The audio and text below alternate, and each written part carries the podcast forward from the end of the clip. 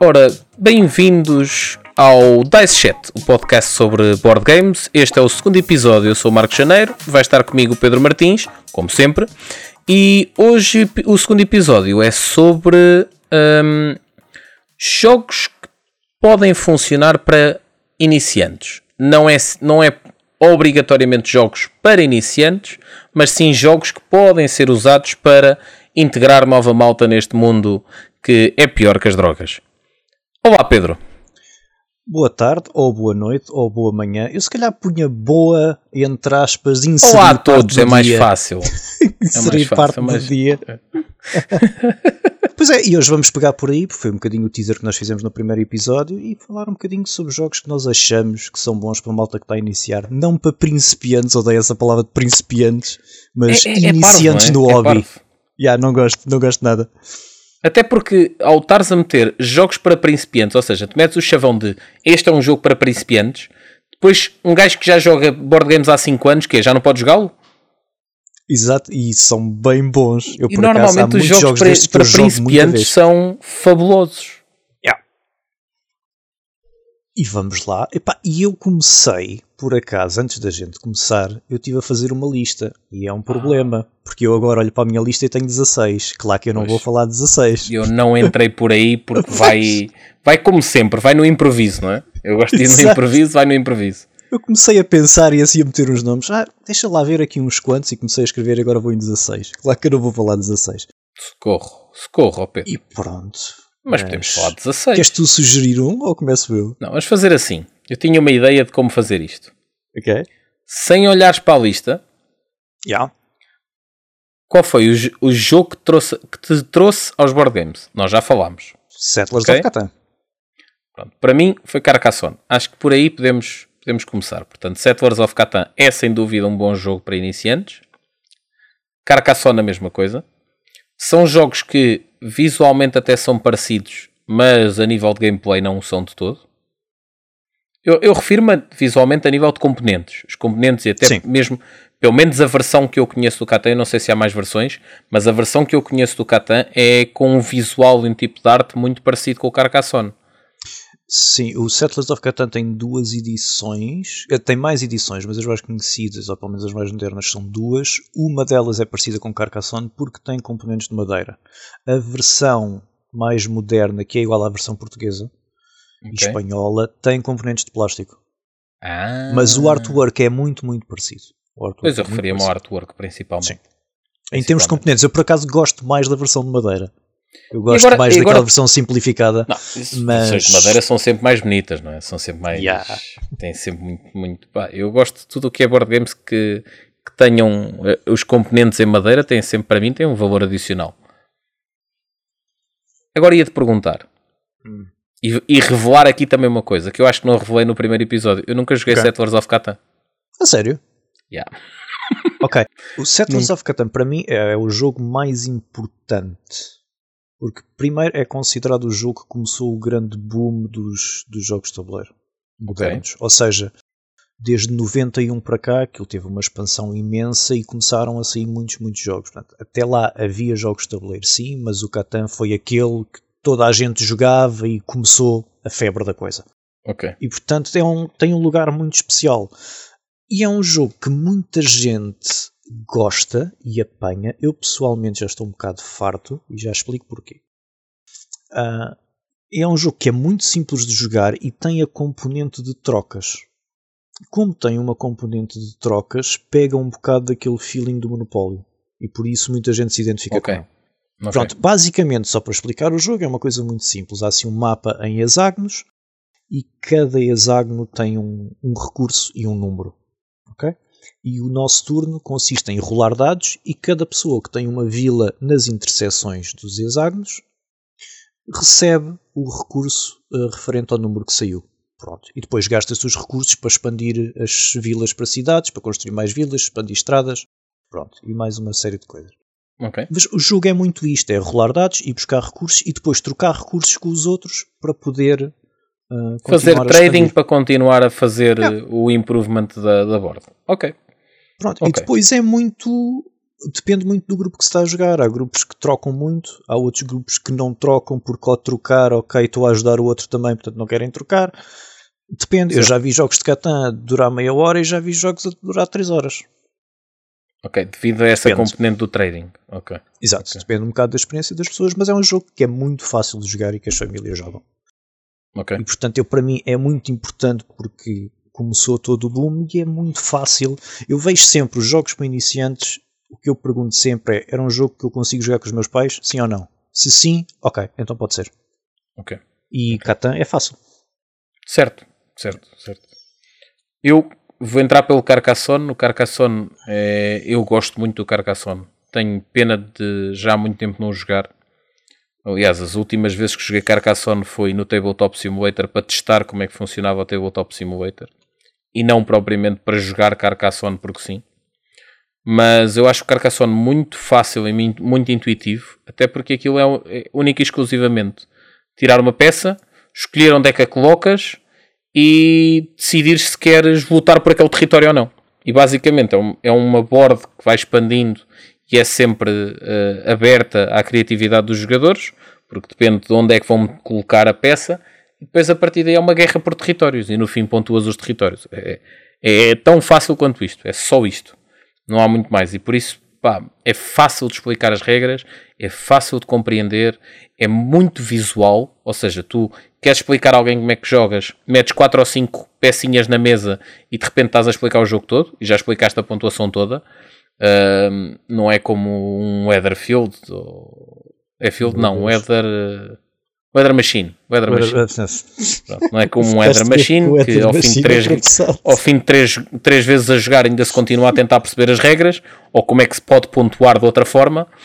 Uh, ali não, ali é muito linear e acho que pá, tens sempre aquela sensação do ok, podia ter feito diferente, mas não é que, não é que eu não tivesse compreendido uma outra forma.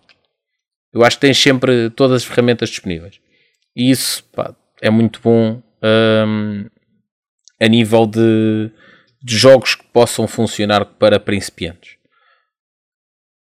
Agora, agora, sem ser estes dois, porque tu começaste por esse, eu comecei por este, portanto, não falando dos que nós começámos, mas da tua coleção, se tivesses que dizer um, diz um para principiantes. Não, nem preciso de olhar Agora, primeiro à cabeça. Falta um nesse grupo de dois para fazer okay. os três grandes é o Ticket to Ride. Certo. Quando falamos okay. Catan, é Carcassonne, Ticket to Ride são os três maiores jogos. Epá, e é engraçado porque são todos de são todos de sistemas diferentes.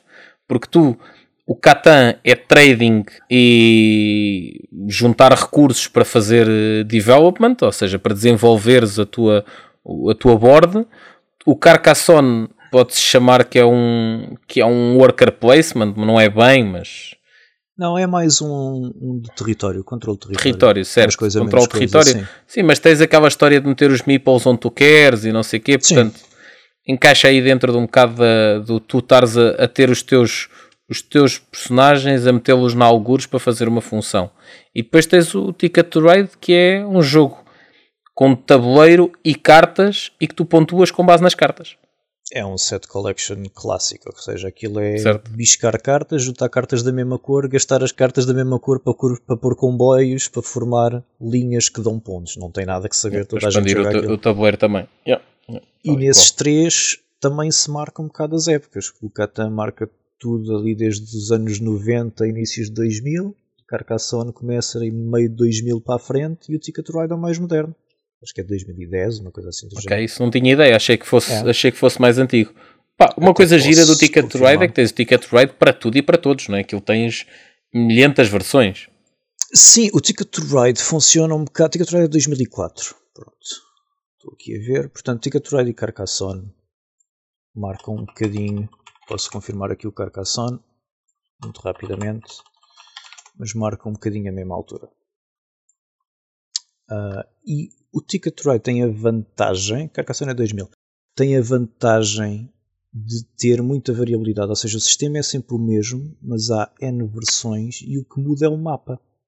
Certo. Por exemplo, certo. um grande exemplo são os dois maiores. Tens o Ticket to Ride USA, que é da América, que tem o mapa da América e os comboios fazem-se entre as cidades da América, e tens o da Europa. em que em termos mecânicos a única diferença é como o mapa da Europa é mais apertado, eles uhum. puseram uma mecânicazinha de tu poderes alugar os caminhos dos outros. Pronto, okay. é a única okay. micro diferença que há ali. Okay. O resto é exatamente tudo igual. E é com o mapa da, Europa. E depois há, há o mapa da Ásia, que já tem uma variante para mais jogadores, que acho que vai de 5 a 6, que se joga a pares, que é muito giro. Tu basicamente jogas, imagina, jogas pares. a pares, é com uma daquelas madeirinhas onde um daqueles suportes para cartas. Pronto, uhum. então o que é que tu fazes? Tu tens uma mão de cartas, que é a tua mão, cada player tem, da equipa, e depois tens esse suporte no meio, e tu podes adicionar cartas a esse suporte. E as cartas okay. que estão nesse, ou trocar, acho que tens okay. um limite de cartas nesse suporte e podes trocar, e essas cartas podem ser usadas pelos dois membros da equipa. Ok. Pronto, okay. é assim uma coisa gira. E tem uma. E o mapa é um bocadinho maior, dá para mais jogadores. O que é que há mais? Depois há uma série de, de mapas. Há da Dinamarca, há da Itália, há tudo e mais alguma coisa. É procurar. Eu pois sim, eu tinha ideia de haver há... aí uma data deles. Não sei se há diferenças ou não. Eu joguei um, já não sei qual foi. Acho que até era teu. O que eu joguei era teu. Se foi o meu, era europeu. Ok. Sim, acho que era. Sim, é. acho que era. Okay. Também há versões mais pequenas. O Nova York é uma versão muito pequenina que se joga em 10 minutos. Que é só em Nova okay. York, é com táxis, não é com comboios, é com táxis. Com táxis, ah, uau! É, é. ok, não sabia, não sabia mesmo, não Pronto, fazia ideia. E... Mas eu, sinceramente, esse eu não aconselho muito porque acho que sabe a pouco é muito pequenino, fica-se com o feeling como é que funciona, mas sabe a pouco. Ah, é aquela coisa rápida, é só aquele. É. aquele eu gosto. Eu acho que há, há quem. Há, há mesmo um, um, segmento desses que é os de viagem, não é? Não sim, sei se ele sim, encaixa sim, nisso, mas para mim esses jogos assim curtinhos são claramente jogos de viagem. É para tu jogares ali num, numa espera de um autocarro, na espera de um comboio, na espera de um, de um, é. de um avião, por aí. Por aí. Foi, Acho tipo, que por causa disso é que é também esse, depois fica esse saborzinho do experimenta mais qualquer coisa. Sim, ali no aquele como tem bordo ali na mesa de café de um hotel ou uma coisa assim, quando se está à espera de qualquer coisa, isso é perfeito. Hum. É. O Ticket Ride tem versões, uh, mais versões. O Carcassonne tem muitas expansões. Expansões, expansões. É. Eu nunca joguei Carcassonne com as expansões todas, mas tu tens as expansões todas, não é? Eu tenho todas para a nova versão. Para a nova não. Sim, para a nova versão. Acho que há para a nova versão tem. Okay. Arranjei-as todas. Já tentei combinar todas, não aconselho. porque é um jogo que demora 40 horas e é preciso uma mesa enorme, não aconselho, foi só para experimentar. Ih, mas é assim, fica assim tão. Ah, pois, porque tem. Não é. Cada versão tem mais peças de tabuleiro. Exato. E, Exato. Pois, e aquilo só não, é acaba é quando acabam as peças, então. Exatamente. E depois okay, imagina já... contar os pontos todos e entrar, entrar com os scorings todos das peças todas. Não, não aconselho. Mas okay. tem muitas expansões certo. giras e o que é bom das expansões é que cada uma adiciona uma coisa pequenina. Certo. Pronto. Não é nada que se olhe, ah, isto é expansão, vai mudar muito o jogo. Muda em termos de jogar, mas em termos de regras não muda grande coisa. Que é muito bom. Sim, eu pelo que eu me lembro havia um que era, era as torres e contar as torres, ou o que é que era. Era uma coisa Sim. assim. Há um que é com torres que permite. Essa expansão para mim é das minhas preferidas, porque o Carcassonne nós pomos a peça e depois podemos pôr o bonequinho. E consoante uhum. o sítio, seja estrada ou castelo ou o campo onde pomos o bonequinho, ele vai fazer vai pontuar de maneira diferente. A expansão da torre é a única expansão que permite retirar os bonecos dos outros. Hum, ok. Portanto, adiciona okay. ali uma componente muito agressiva. Gosto uma muito. Uma componente agressiva aqui. Ok. okay. Gosto é muito. interessante. Ok. Eu sabia que havia um com torres, mas não sabia é. o que, como é que era. Ok. Okay. E portanto, esses são os que eu chamo os três reis, e é o que toda a gente considera os três maiores jogos, ou os mais populares. E que funcionam para todas as funcionam idades. Funcionam para toda a gente, exato. Funciona eu nunca vi ninguém que, que não gostasse desses três. Ao início, por exemplo, eu agora digo que há tanto um bocado farto, se eu tiver alternativa não jogo, certo, mas ao início eu adorava aquilo. Certo, ok. okay. Portanto, okay. se é para introduzir, esses três são must. E eu aí okay. ponho o Ticket to Ride talvez em primeiro. Ok, aceito. É o mais, aceito, o mais acessível. Aceito, não que eu gosto aceito, mais, aceito. mais eu tive, eu tive que processar aqui ainda um bocadinho o que tu estavas a dizer para ver se. Yeah. Mas sim, aceito. É sem dúvida sim. Se calhar a nível de facilidade e até mesmo de. Pá, não queria dizer beleza, mas de eye candy, vamos lhe chamar eye candy. Sim. Com mais, mais agradável ao olho, porque não é uma questão de ser beleza, é mais agradável ao olho. Eu diria que se calhar o Ticket to Ride, depois o Carcassonne e depois o, o Kata. E mais, tem um tabuleiro clássico, um tabuleiro grande, retabular, que toda a Certo. gente reconhece Aquele como um tabuleiro. desdobrável e siga. Yeah. Yeah, o certo, Carcassonne a gente põe, começa com uma peça na mesa e toda a gente olha para aquilo e é só isto. E Até depois é que o que é que percebem aquilo vai expandir. E depois só ali a meio é que começam a perceber que aquilo, tipo, ok, se vai construindo. Sim, sim, certo. Exato. Certo, certo, certo. Ok. Portanto, sim, é Ticket to Ride em primeiro. Acho que é o mais acessível aos dois. E agora sem serem esses? Sem me dizeres esse. Portanto, voltando agora à questão, sem me chutares essa resposta fácil, que foi o que tu me fizeste, foi encravaste-me numa resposta fácil para uma pergunta simples. Foi, vou, vou repetir a pergunta. Então, excluindo os três grandes da tua coleção, diz-me o primeiro que te vem à cabeça que não é que seja para principiantes, mas que possa ser usado para ah, alguém. Chegou à tua casa, é a primeira vez que vais jogar board games, tu dizes assim: Ok, bora jogar este. Ok, então eu Primeiro que vem à cabeça. Não vale ver a lista. Não, vou torcer a tua pergunta Opa. e não vou dar da minha coleção, vou dar da tua, é o Pandemic. Ai, vais dar da minha coleção e eu dou da tua, é isso? Ah, não sei, é que o primeiro que me vem à Ok, cabeça é da ser, tua, não é da ser, minha. Pode ser, pode ser. Então bora lá, bora lá ao contrário. Ou então Pandemic. melhor, melhor, vou torcer ainda mais a tua pergunta. Vou dar um de cada uma que entram no Não, mesmo não, género. não, não. Não, agora sou eu que dou da tua. agora sou eu que dou da tua. Já, eu, Portanto, para Pandemic, mim, eu porquê? escolho o Pandemic. Porquê? Primeiro, é um jogo cooperativo. Ok? E eu acho que, para quem nunca jogou jogos de tabuleiro, ah, tem sempre aquela hum, ideia formatada de, ok, vamos jogar um jogo, somos sempre uns contra os outros. Ok, certo. E o Pandemic não é. É um jogo cooperativo, ou seja, todos nós temos que colaborar para um objetivo qualquer que o jogo nos dá. Neste Ok. caso é controlar as doenças para que a pandemia não espalhe e a partir do momento em que a pandemia espalha... Não achas que esse jogo depois do Covid ficou um bocadinho. estranho? Sabes que... Sabes que no nosso grupo... no nosso grupo, ah, quando veio o Covid, a malta fazia bué de piadas com o Pandemic Compreendo. e toda a Compreendo. gente respondia tu soon. Exato. certo. Ah, porque é um bocado, é um bocado o tema, não é? É um bocado o tema. É aquilo basicamente, o tabuleiro é um mapa do mundo e depois há quatro doenças que se vão espalhando e a partir do momento em que acabam, acho que é que acabam os cubinhos das doenças a gente perde. Pronto, aquilo tem Yep. uns Não pode expandir de- mais. É assim que a, que a doença não pode expandir mais. É porque considera-se que está, já está expandida ao máximo. E pronto, depois cada jogador tem uma, uma personagem com uma habilidade diferente, que é outra coisa que eu gosto muito, que é assimétrico. Ou seja, os jogadores têm acesso a uma coisa que os outros não têm. Cada jogador tem uma habilidade que os outros não têm. E têm que colaborar entre eles para limpar as. a- Como é que é? Primeiro é encontrar a cura e depois limpar as doenças. Sim, prim- primeiro tens de descobrir como é que podes limpar, ou seja, tens que fazer tipo investigação do, da doença e depois a seguir é que podes limpar a doença. Sim, e aquilo é Ahm. reunir sets de cartas da mesma cor, encontra-se a cura e depois é mais fácil limpar. A gente nem é, Yeah. nem é obrigado a limpar tudo. Acho que tens é que encontrar as Não, curas todas. É uma coisa não, assim, é já encontrar as curas. Se encontrares as curas, resolves.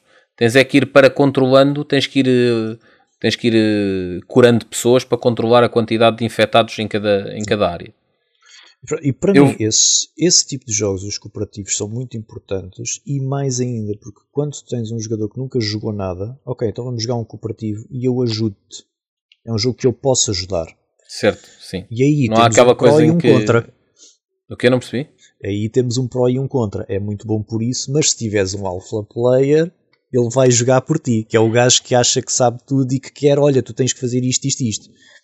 E depois a pessoa que começa a jogar. Não falando Ok. de mim, a culpa é dos outros.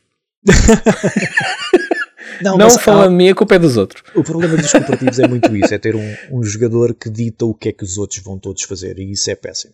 Mas se- sim, se não sim, houver isso, isso, isso estraga, se- isso estraga um bocado, isso estraga um bocado a, a, a sensação do jogo. Mas aí, É.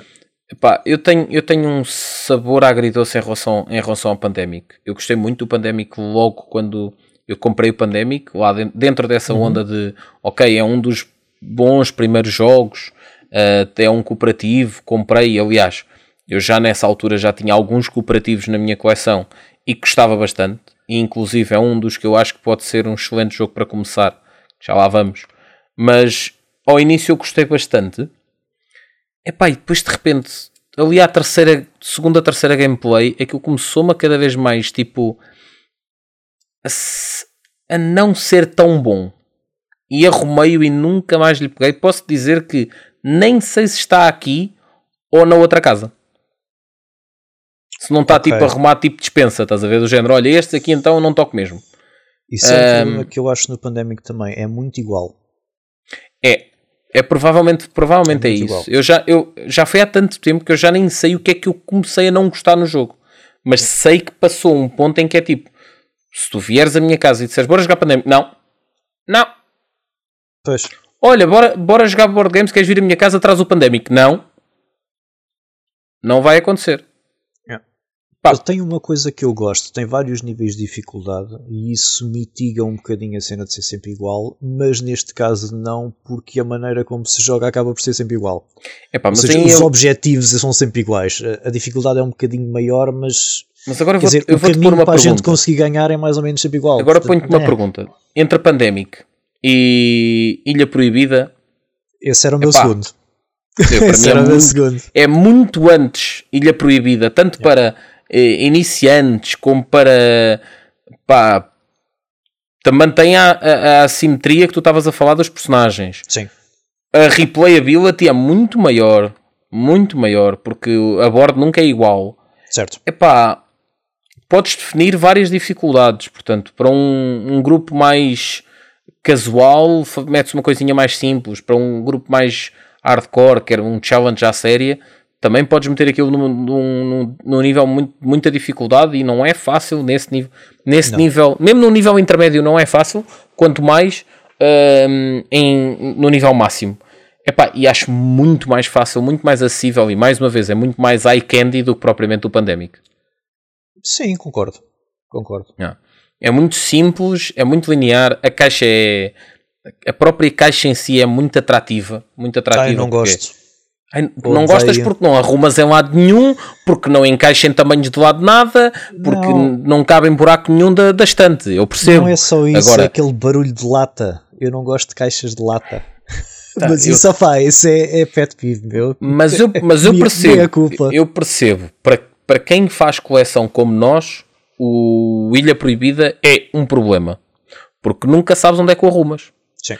Agora, e a própria caixa em si não é só o não saberes onde é que arrumas, mas também, mesmo que saibas onde arrumas, aquilo nunca vai ficar confortavelmente bem, porque lá está, como tu dizes, é uma caixa, é uma caixa de metal. Uh, não, não fica da mesma forma. Agora, a nível de jogo em si, é um excelente jogo, até para dar como prenda, do olha, tenho que dar uma prenda a um amigo, não sei o que lhe dar. Ele gosta de board games, também não sei, mas o jogo é giro. Dá. Yeah. É, um, é uma boa prenda. É uma boa. Olha, bom tema para episódio. boas prendas, acho que sim. Boas prendas, boas, prendas, em board games.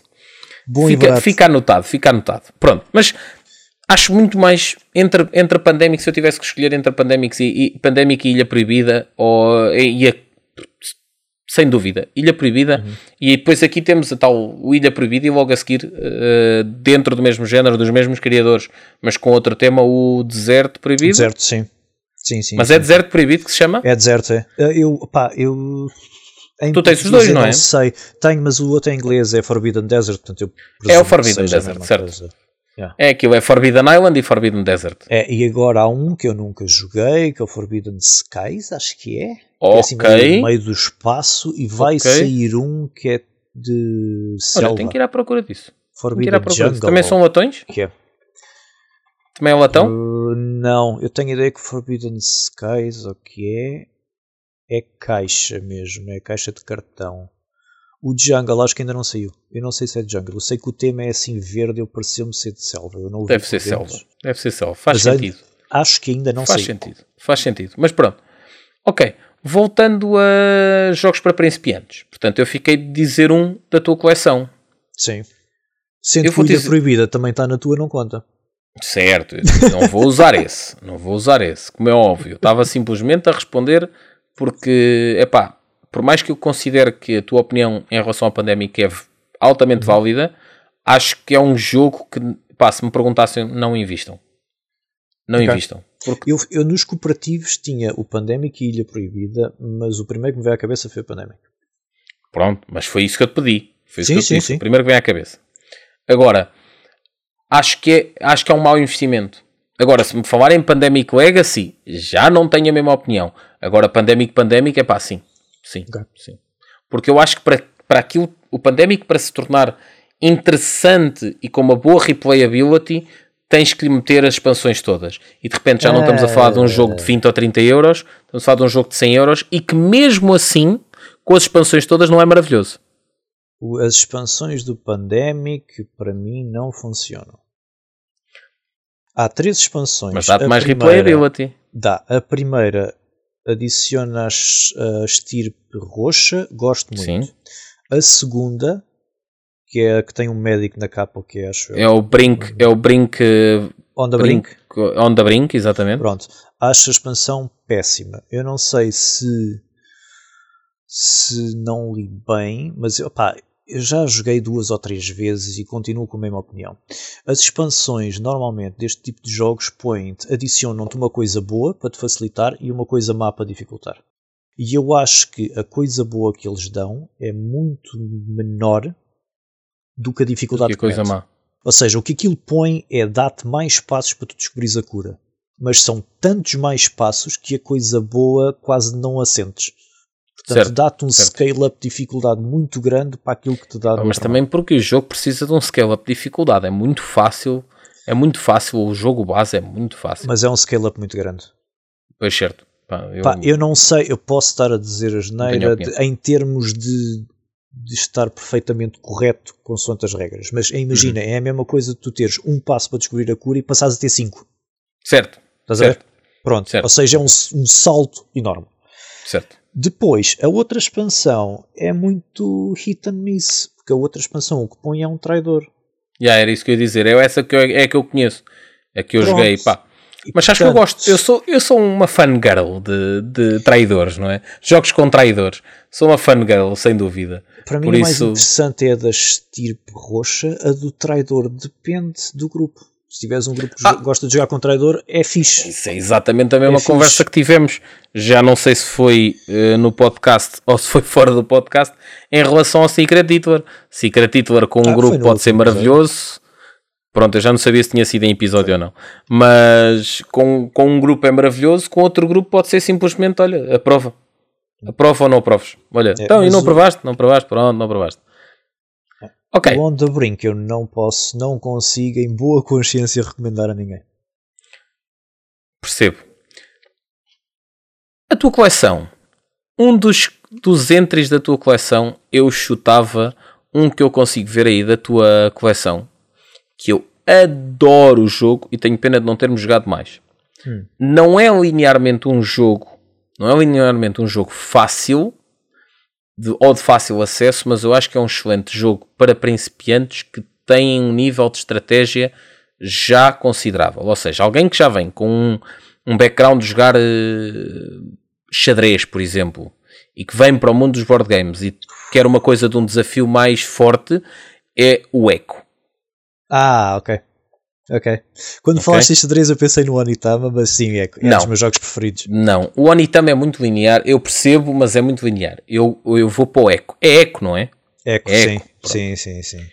Que é, aquilo é um xadrez manhoso, é a melhor explicação que eu tenho, que pode ser jogado a três pessoas, é, com um tabuleiro não quadrado, mas hexagonal, muito manhoso, com muitas coisas, mas o feel é muito xadrez ou vá damas, vamos Acho mais damas do que xadrez. Damas, mais damas do que xadrez. Mas, ou seja, mas pronto, vá.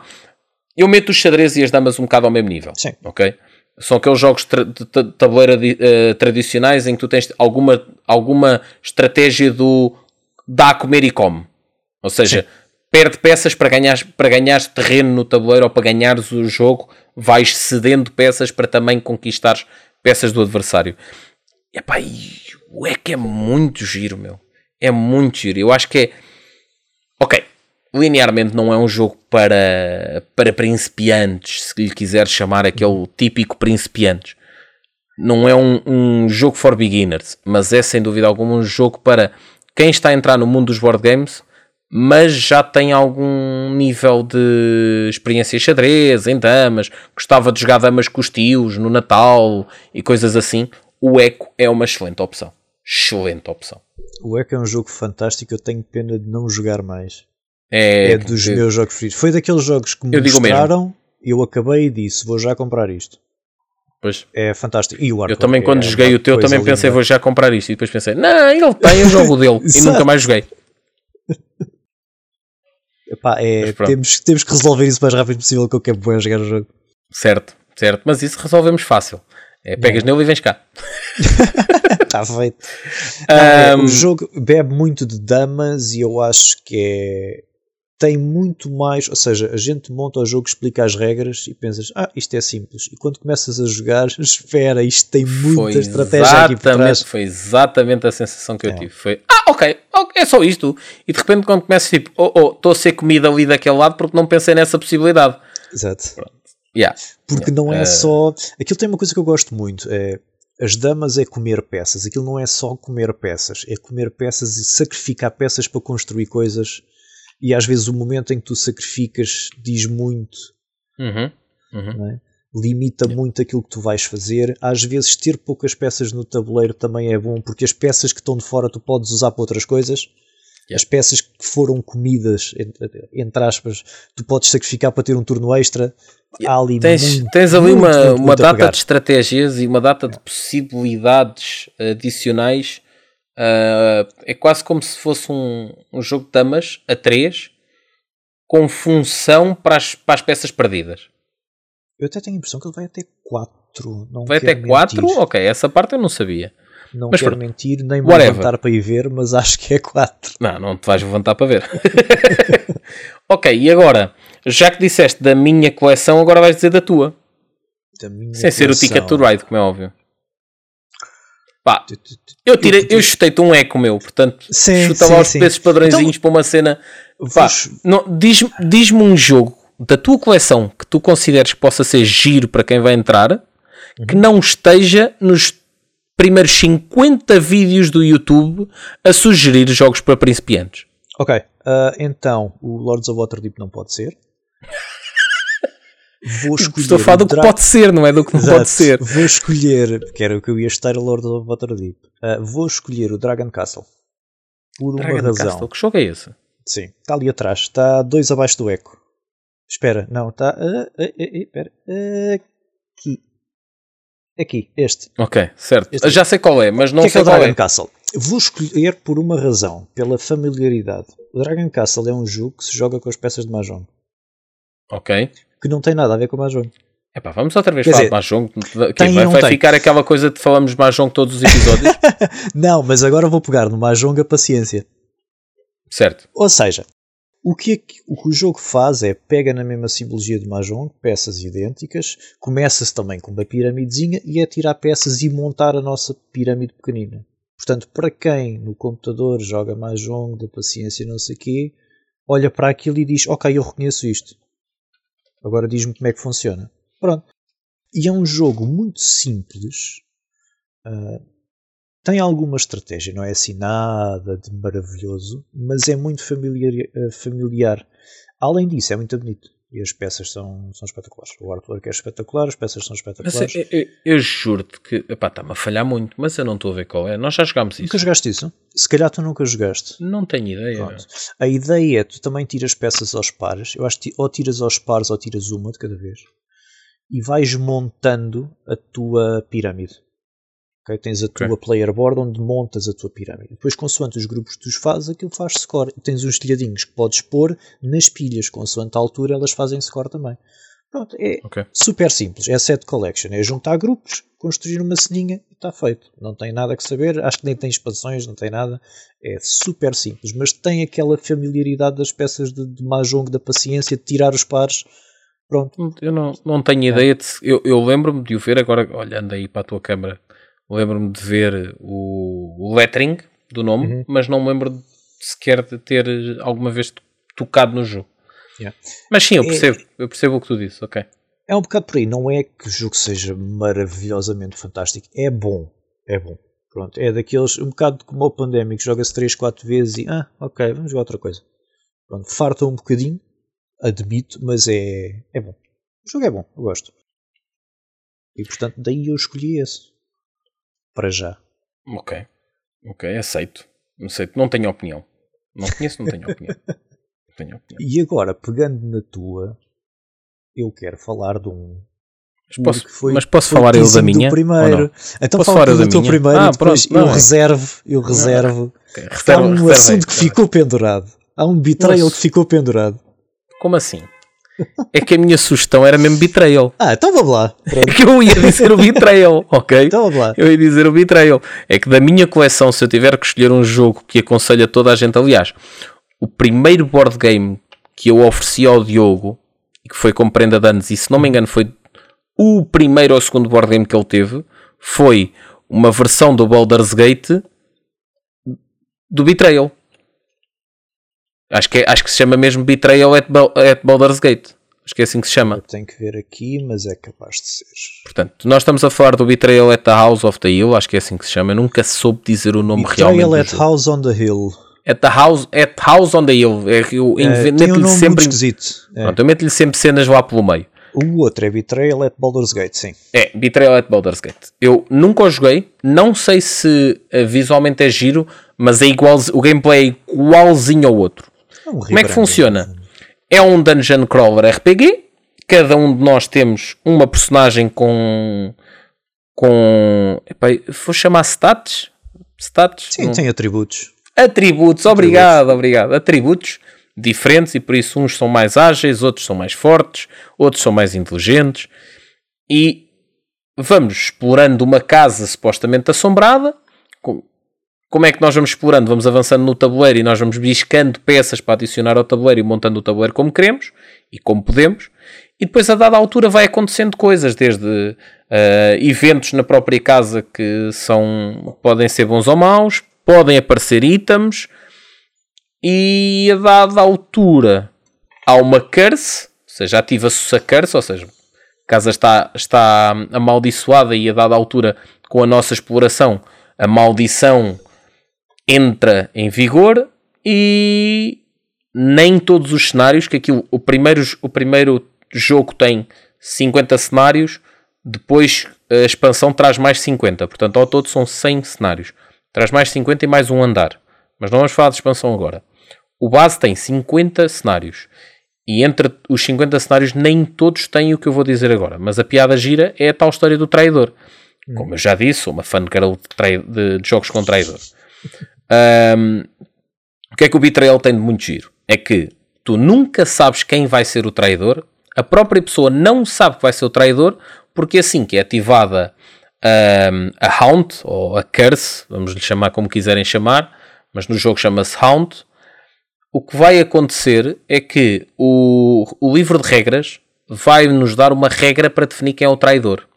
E de repente vai-nos abrir o, o livro de regras, passa a ser dois livros de regras, ou livro de história, e os bons da fita ficam com um livro para ler a sua parte da história. E o traidor fica com o seu livro para ler a sua parte da história. E E objetivos. depois, Passam o objetivo diferentes. e os objetivos são diferentes, cada equipa tem os seus objetivos, Ahm, funcionam de diferentes formas. Eu já joguei uma curse em que o traidor podia ir abraçando outros jogadores para que passarem a ser da equipa dos traidores. Já joguei uma curse em que não havia traidores, era a própria casa que era a, trai- a traidora, entre aspas, que a própria casa jogava contra nós e ninguém era traidor. Eh, ainda me lembro dessa vez, eu estava todo contente porque, segundo o rulebook, seria eu o traidor e depois, quando se abre a história, não há traidor. Maravilhoso, maravilhoso. Ah, yeah. eu, yes, pela primeira vez vou ser traidor. Não há traidores. foi maravilhoso, foi maravilhoso. Fiquei muito contente. Ahm, epá, e tem, tem uma replayability brutal. Eu já joguei muito aquilo. Como eu disse, não joguei tanto quanto queria. E mesmo assim ainda não joguei todas as todas as todas as histórias ou todos os cenários. A parte boa daquilo é que como tu não, como- ok, se tu jogares mesmo muito aquilo, consegues provocar o cenário que tu queres porque vais a dada altura decorar como é que tu provocas o cenário. Mas se jogares aquilo normalmente sem teres isso em mente, é muito pouco provável que tu consigas lamber os 50 cenários em 50, em 50 vezes que jogaste o jogo. E isso faz com que o jogo seja muito bom porque Agora vamos fazer a matemática que eu normalmente faço um, para os videojogos. Eu nos videojogos faço uma coisa muito simples que é para saber se gastei muito dinheiro no jogo ou não. Que é quanto é que custou, quanto tempo é que eu joguei. Ok. Quanto tempo é, quanto, quanto é que custou? Vá, 100 euros. Joguei 5 horas. Hum, foi caríssimo. Exato. Porquê? Porque no cinema são 6 euros. E tenho uma hora e meia pelo menos garantida. Uhum. Ok? Tenho uma hora e meia de diversão por 6 euros. Eu gosto de cinema. Tenho pena que agora não tenho tempo a ir tanto quanto queria. Mas basicamente tudo o que for acima disso é caro. Portanto, se eu pagar, exemplo mais fácil de todos, um Marvel United para fazer um jogo de 45 minutos e nunca mais lhe tocar, foi caríssimo. Porque saiu-me 45 minutos a 300 euros. É caríssimo. Bem, atenção que tens o Marvel United com tudo. No entanto, Pronto, só o jogo base eu também acho caro, só para 45 minutos. Mas se formos entrar, pelo, por exemplo, agora não falando, falando do Marvel United, hum, se eu for contabilizar o tempo que eu já perdi a pintar as, as, as miniaturas, se calhar já lhe acrescento muitas horas. Pronto, mas não é esse o ponto. Eu, aqui a lógica era só explicar como é que eu faço esta, esta matemática. Portanto, Sim, voltando à esse- história do, do Betrayal, estamos a falar de um jogo de 36 euros, se não me engano, ou pelo menos na altura, acho que foi 36 euros. Também Foi comprei-o na há altura. muitos anos. Comprei-o há muitos anos, mas eu tenho ideia de ser aí 30, e- 36, 38 euros. Epá, e estamos a falar de 38 euros que eu se calhar já pus 20, 30 horas de jogo, mais do que isso. Ok, Ou seja, neste momento tá- agora está mais ou menos a 60 euros. Ia, está caríssimo agora. Então, se calhar não, foram, não foi 36, se calhar foi para aí não foi, 46. foi 45. Se calhar para aí por 46. na Se calhar para aí 46. Mas mesmo 46, está o quê? É 1 euro por hora? 1 euro por hora? 1 Isso não é euro por nada. hora está fantástico, fabuloso. E Pagas mais atenção- caro por um café. Atenção que a expansão são 20 euros. Por acaso é das expansões que eu acho que vale mais a pena hum, custo-benefício. Ok? É, Porque é, 50 a expansão é muito 20 gira. euros é uma É coisa muito giro. Aquilo dá-te mais um andar para o jogo, traz-te uma mecânica diferente, tens mais 50 cenários. Epá, é daquelas expansões que eu digo mesmo que compra o jogo e compra a expansão. É. Ah, mas vou comprar o jogo agora, nunca o joguei, não sei se gosto. Compra o jogo e compra a expansão. Vais gostar e a expansão é boa. Ok. Querias falar de um jogo? Ah, pera, era do Betrayal. Era o Betrayal. Pronto, ok. Por acaso, Ok. olha, encontrei aqui um Betrayal a 40 euros. Tá bem, mas ainda isso... há, ainda há, hum, Ao preço consegue, antigo. Ao procurando bem, ainda arranjamos a preço antigo e é bom. preço. Ok. Agora, o, meu, o Betrayal para mim tem um asterisco muito grande. Porquê? Concordo com Porque se que chegares com o grupo de malta numa noite de raparigas, vai dar errado, certo? Não é esse asterisco. é um Concordo, asterisco de concordo. princípio, não é um asterisco de experiência. o que é que acontece no Betrayal? Ok, os, os haunts, ou seja, as assombrações são sempre random. Sim, são, porque depende da carta que tu biscas, do, do momento em que tu rolas e tudo mais. Quantas cartas Da- já biscaste, quem rolou, qual é o valor que rolou, E da sala onde estás, acho que da é sala também, onde coisa assim. estás, sim, tem uma data de coisas ali. Mas, E para mim o jogo é excelente. Agora, para principiantes tem um asterisco muito grande. Eu nunca poria, mesmo que o rulebook me dissesse, o iniciante a ser o gajo do Haunt. percebo. Percebo. Porquê? O jogo já tem alguma informação, uma pessoa está tá a se adaptar e de repente recebe um rulebook com uma data de coisas e vai-se perder. Portanto, eu aí Que não um pode asterisco. pedir ajuda, porque isso é um ponto que é, Exatamente. o rulebook para o traidor é, é eu não vi nenhum cenário, também não joguei todos, não sei, mas eu não vi nenhum cenário em que o rulebook seja entregue a mais do que uma pessoa. Ah, do o traidor, entre aspas, acho que não, também não vi nada. O traidor é sempre só um. Aliás, o que Pode, nós fazíamos... pode abraçar pessoas mais à frente, mas começa sempre só como um. Sim. O que nós fazíamos até, e é o que eu aconselho, é ficam todos na sala a ler o rulebook e o gajo que é o traidor pega no seu rulebook e vai para outra divisão da casa. Mas Que é foi para, assim para os nós fizemos. bonzinhos. Sim, é o que eu digo, como nós fizemos, por exemplo. Mas tu podes, cada um dos bonzinhos, entre aspas, ler o rulebook e passa ao outro. Podes fazer isso. Não, não faz O que sentido. eu aconselho Isso- é separar-se, que é Isso, então, pa- se nós já demoramos a decidir o que é que vamos mais. fazer, se nós demoramos a decidir o que vamos fazer, já, já houve situações em que os bonzinhos da história demoraram 20 minutos para definir o que é que iam fazer. Yeah. E só um leu o livro de regras para todos os outros. Então agora imagina, tens de passar o, o rulebook para toda a gente e depois ainda tens mais 20 minutos de discussão. Até logo, hein? Vamos, olha, fazem um ticket do raio de Nova York, se faz favor. Não, o que eu estou a dizer é se ficarem todos na mesma divisão, não podes discutir, porque o traidor está na Sim, mesma certo, divisão certo. Portanto, sim, eu aconselho sempre a separar. mas, o próprio, mas o próprio rulebook diz, iniciar- mas o, pró- o próprio rulebook diz para, para te ires embora da sala, se não me engano. É? Ok, isso não. Eu não- acho que sim, eu acho que sim. Então, perfeito. Ah, mas acho que para os iniciantes, se fores o gajo, o traidor, vais levar ali uma quantidade de informação muito grande e não podes pedir ajuda. O problema é esse. Não podes esclarecer. Certo. E depois o que te vai Certo. acontecer é estás mais uma hora ou uma hora e meia a jogar uma coisa que não sabes se está a fazer bem e depois no fim, ah, afinal não era nada disto. E arruinaste ali duas horas de jogo. Ok? Pronto. E portanto, esse é o meu asterisco muito grande. Tirando isso, espetacular joguem. Certo, certo. E grande custo-benefício.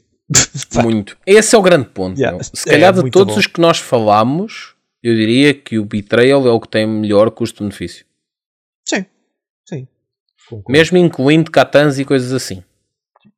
Tem mais variabilidade. E agora temos Não. que arranjar aqui uma outra forma de. Então vamos lá primeiro à lista do que nós já sugerimos. Uhum. Para ver se já fizemos pelo menos um- uns 10. Catan, Catan, Ticket Ride, Carcassonne, eh, Echo, Pandemic, Betrayal, diz? Pandemic e Ilha. Pandemic e Ilha Sete. Proibida, Dragon Castle, 8. Dragon Castle, faltam dois. E podemos juntar o Resistance que foi do episódio passado. O Resistance, o Resistance, Eu um party aconselho- game. Bora lá, olha, ok, bora, bora por temas que ainda não falámos. Não temos party games, portanto, Resistance. Resistance já está. Sem ser party game, sem ser party game com traidor, o que é que tu aconselhas? Sem ser party game com traidor. Uhum. Shadows over Camelot, provavelmente. Que? Tu nunca jogaste. É um cooperativo antigo ah, com um traidor. Ou seja, aquilo Eu acabei de dizer borda- sem traidor. Ah, disseste sem traidor. Desculpa, eu percebi com traidor. My bad. Party game sem traidor. Ah, eu, party game- Shadows desculpa, over Camelot com traidor. My bad. Party ah, Dixit. Dixit. Ok, ok. Mysterium. Sim. Para quem não quer Dixit Sim. dentro do mesmo género, Mysterium. Sem Eu- dúvida. O Dixit para mim tem um asterisco muito grande porque eu abomino, não jogo nem que me paga. Mas eu não considero o Dixit party game. É mais chegado aos party games, eu acho. É um bocado subjetivo. Aquilo basicamente é escolher cartas com imagens, eh, depois uma pessoa dá uma pista e tem que se adivinhar na imagem que a pessoa escolheu. ok? Eu acho isso um bocado subjetivo. É um bocadinho como o Codenames. Ah, é o meu problema também com o Codenames, mas o Codenames é um bocadinho diferente. É se tiveres pessoas que são muito familiarizadas umas com as outras, por exemplo, gajos que são muito amigos Yeah. ou assim, já Yeah. sabem o que é que a outra pessoa está a pensar e vão acertar logo na, na coisa e Opa, estragam então a experiência os eu lembro-me do Codenames estar a fazer um 2 para 2, eu e o Brasil Cláudio seis, contra né? alguém. Foi contra Não, mim. foi. O Brasil 7 foi contra ti. Sim, sim, sim, sim. Pronto. É que eu vir-me no início do jogo, para quem não ouviu, para quem não esteve, não é? Basicamente, o, Codenames é um, é um tabuleiro em que estão nomes em cima da mesa e a ideia é há um que dá pistas e, os, o- e o resto do grupo adivinha. Portanto, é tipo uma espécie de Taskmaster, em que as pistas são para revelar quem são os, hum, os agentes infiltrados da nossa equipa. E a equipa tem que reconhecer quem são os agentes infiltrados. No meio disso, podem apanhar inocentes ou podem apanhar o assassino. Se apanharem o assassino, perdemos de imediato. Portanto, a pista tem que ser abrangente o suficiente para tentarmos acertar o, ma- o maior número de palavras, mas não demasiado para não falharmos nas palavras e a seguir haver danos colaterais. Pronto, e basicamente o jogo tem sempre, para cada equipa, temos que adivinhar 7 ou 8 palavras, ou uma cena assim, acho que é 7 coisa assim. E o que aconteceu foi, eu joguei com o meu melhor amigo, na minha equipa, éramos só nós os dois, e eu assim que arranco o jogo, olho para a mesa e digo assim, Brasil 7. E ele, uma, duas, três, quatro, cinco, e acabámos o jogo, e ganhámos o jogo assim na primeira jogada. Por isso, sim, tem É. esse grande problema. Pessoas, lá está, acontece isto em muitos jogos, em muitos jogos ah, de tabuleiro e outros tipos de jogos, haver sempre aquelas pessoas que são muito mais próximas e haver aquela espécie de, não é inside joke, mas aquela private que dá para usar no jogo e a partir daí consegues brincar a partir daí. Sim, é muito afoleiro, deixa toda a gente fora. Vale para ganhar o jogo, vale para aquele bragging right de ganhei, fácil, mas é pá, estraga a piada do jogo sem dúvida alguma. Estraga sem dúvida alguma. E sim, eu, eu percebo perfeitamente. Para mim tem um bocado a mesma coisa. Ah, by the way, o Dixit, names, o Dixit uh... não é só isso. Eu acho que o Dixit é mais aberto à interpretação. Epá, e eu não consigo apagar da minha cabeça o, a história do Grimgots, meu. Eu acho que não estava lá nisso. Não estavas? Pronto, então nós jogamos. Não é vou referir nomes. Não, eu não jogo Dixit, portanto. Não vou referir nomes para que ninguém seja chicoteado depois disto, mas um, basicamente estávamos num daqueles jogos lá em casa, naquele, naquela fase inicial, e alguém levou o Dixit. Eu odiei o jogo, ponto 1. Ponto um. Não acho. Eu acho que jogos de imagens abertos à interpretação pá, dá para muita coisa e para nada ao mesmo tempo, porque é mesmo muito aberto à interpretação. Eu não gosto. É nada que seja demasiado aberto à interpretação, mas eu lembro-me de estarmos numa situação em que era eu a dar a pista, vejo basicamente, tipo, a imagem era, vamos, vamos pôr isto assim, ok? A imagem era um um dragão em cima de, um, de uma cena de moedas amarelas. Okay. Basicamente um dragão em cima de um tesouro. Ok? E eu vir-me Grimgods. E de repente. Não, e de repente toda a gente apanha, mas a pessoa. Eu já não me lembro, mas havia uma cena qualquer que era tipo. Era suposto uma certa pessoa que era. Imagina, se toda a gente acertasse eu ganhava pontos. Eu já não lembro como é que funciona o Dixit, mas eu sei que fiquei muito chateado porque houve uma pessoa que não acertou. E o pior ah, okay. era a maior fã de Harry Potter naquela sala. Ok. Que inclusive, okay. inclusive ia a encontros de Harry Potter no Parque das Nações e no fim diz-me: Grimgots, não estou a ver o que é isso. Eu, ai, raiva! ok. Pronto. E, a questão é: como aquilo é muito aberto, é muito subjetivo. E eu odeio jogos que são demasiado subjetivos. Não, e além disso, é um jogo que para mim não tem objetivo nenhum. Epá, não. É um bocado como o Cards Against Humanity que toda a gente gosta e eu odeio. Também não gosto, meu. Também não gosto. Não consigo gostar aquilo. Não consigo, não consigo tirar prazer naquilo. Eu lembro-me que no início gostei bastante. Na altura até falava de, porque vocês arranjaram uma versão toda manhosa daquela print and play Arranjámos manhosa. uma print and play, sim, Pronto. e jogámos e, uma ou duas vezes. E eu, e eu ainda pensei em arranjar também um print and play disso. Epá, e não consigo gostar daquilo. Olha, só Primeiro por já que tem um que lhe deram, ainda não está aberto. Pois, Há um ano e tal que a gente não abriu. Porque não, epá, eu, não tenho aqui um que estava, eu tenho aqui um que gostava de experimentar, mas acho que vem anos mais tarde. Que é o Pick Your Poison. Ok. Okay. Que também é assim um party game, também dá para pa, pa principiantes, muito interessante. Só que acho que para o grupo com quem nós jogamos agora e principalmente para a, a fase atual da minha vida, acho que vem tarde demais. Acho que vem tarde demais. É.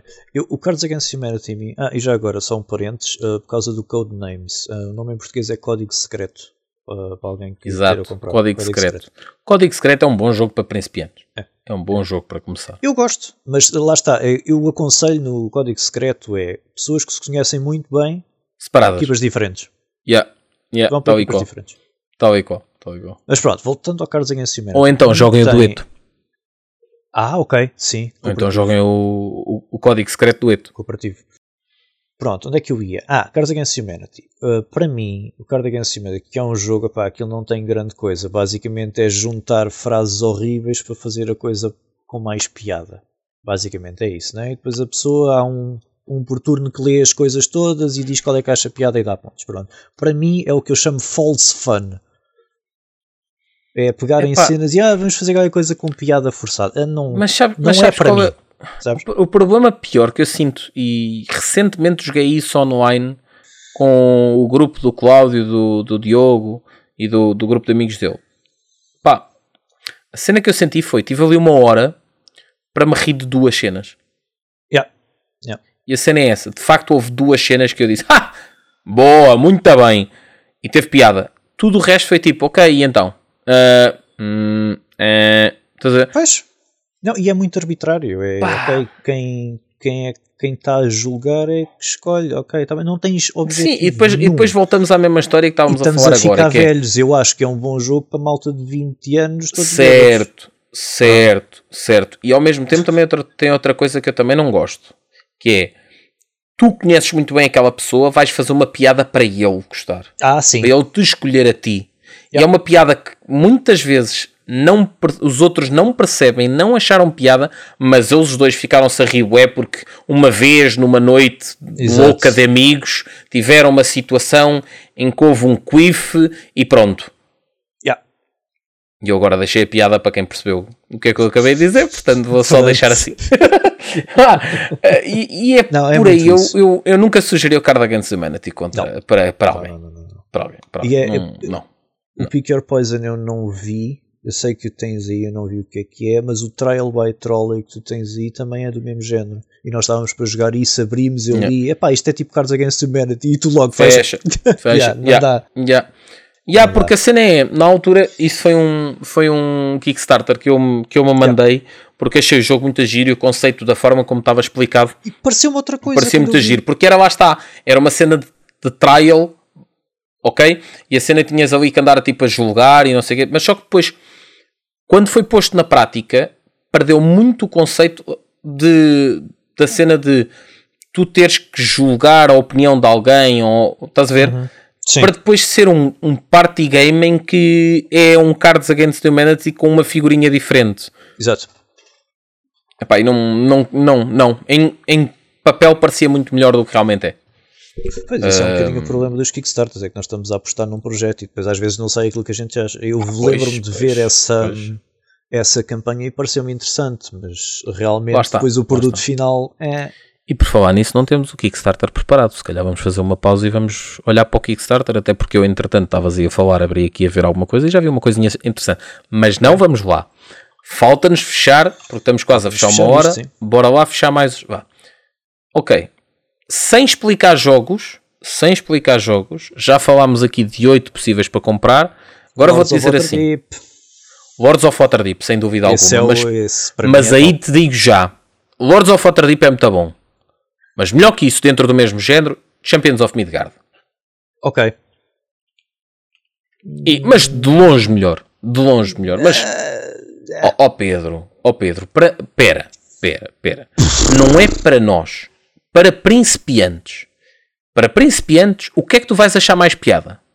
A rolar dados com fartura e a acumular dados e vende dados e ganha dados e rola dados e, e combate a rolar dados e dados e dados, dados para aqui, dados para lá, dados para o outro lado. Dinheiro, dados, dinheiro, dados, fama, dinheiro, dados, dados, dados, dados, dados. É muito melhor é. do que um, um Eurogame em um worker placement. Sim o sistema é muito parecido, mas um tem dados e tem vikings, que é muito mais apelativo. Obviamente. e é mais obviamente, bonito também. Obviamente. Se bem que o Lords of Waterdeep é muito bonito o jogo. Mas... O Lords of Waterdeep é muito bom, aliás, é um dos que, obviamente, tem, tinha que estar. Nós temos aquele pacto de não agressão em que eu não compro os jogos que tu já tens e tu não compras os jogos que eu já tenho, que é para cons conseguirmos complementar em vez de termos a cena do olha, então o que é que vamos jogar? Ah, mas eu já tenho esse, não vou jogar isso mas é daqueles jogos isso, que eu tive que, é. independentemente de tu teres na tua coleção, tive que acrescentar à minha. Porque é de facto muito bom. Lords of Waterdeep é muito bom. Agora, dentro do mesmo género, para principiantes, eu chutava Champions of Midgard. Aceito.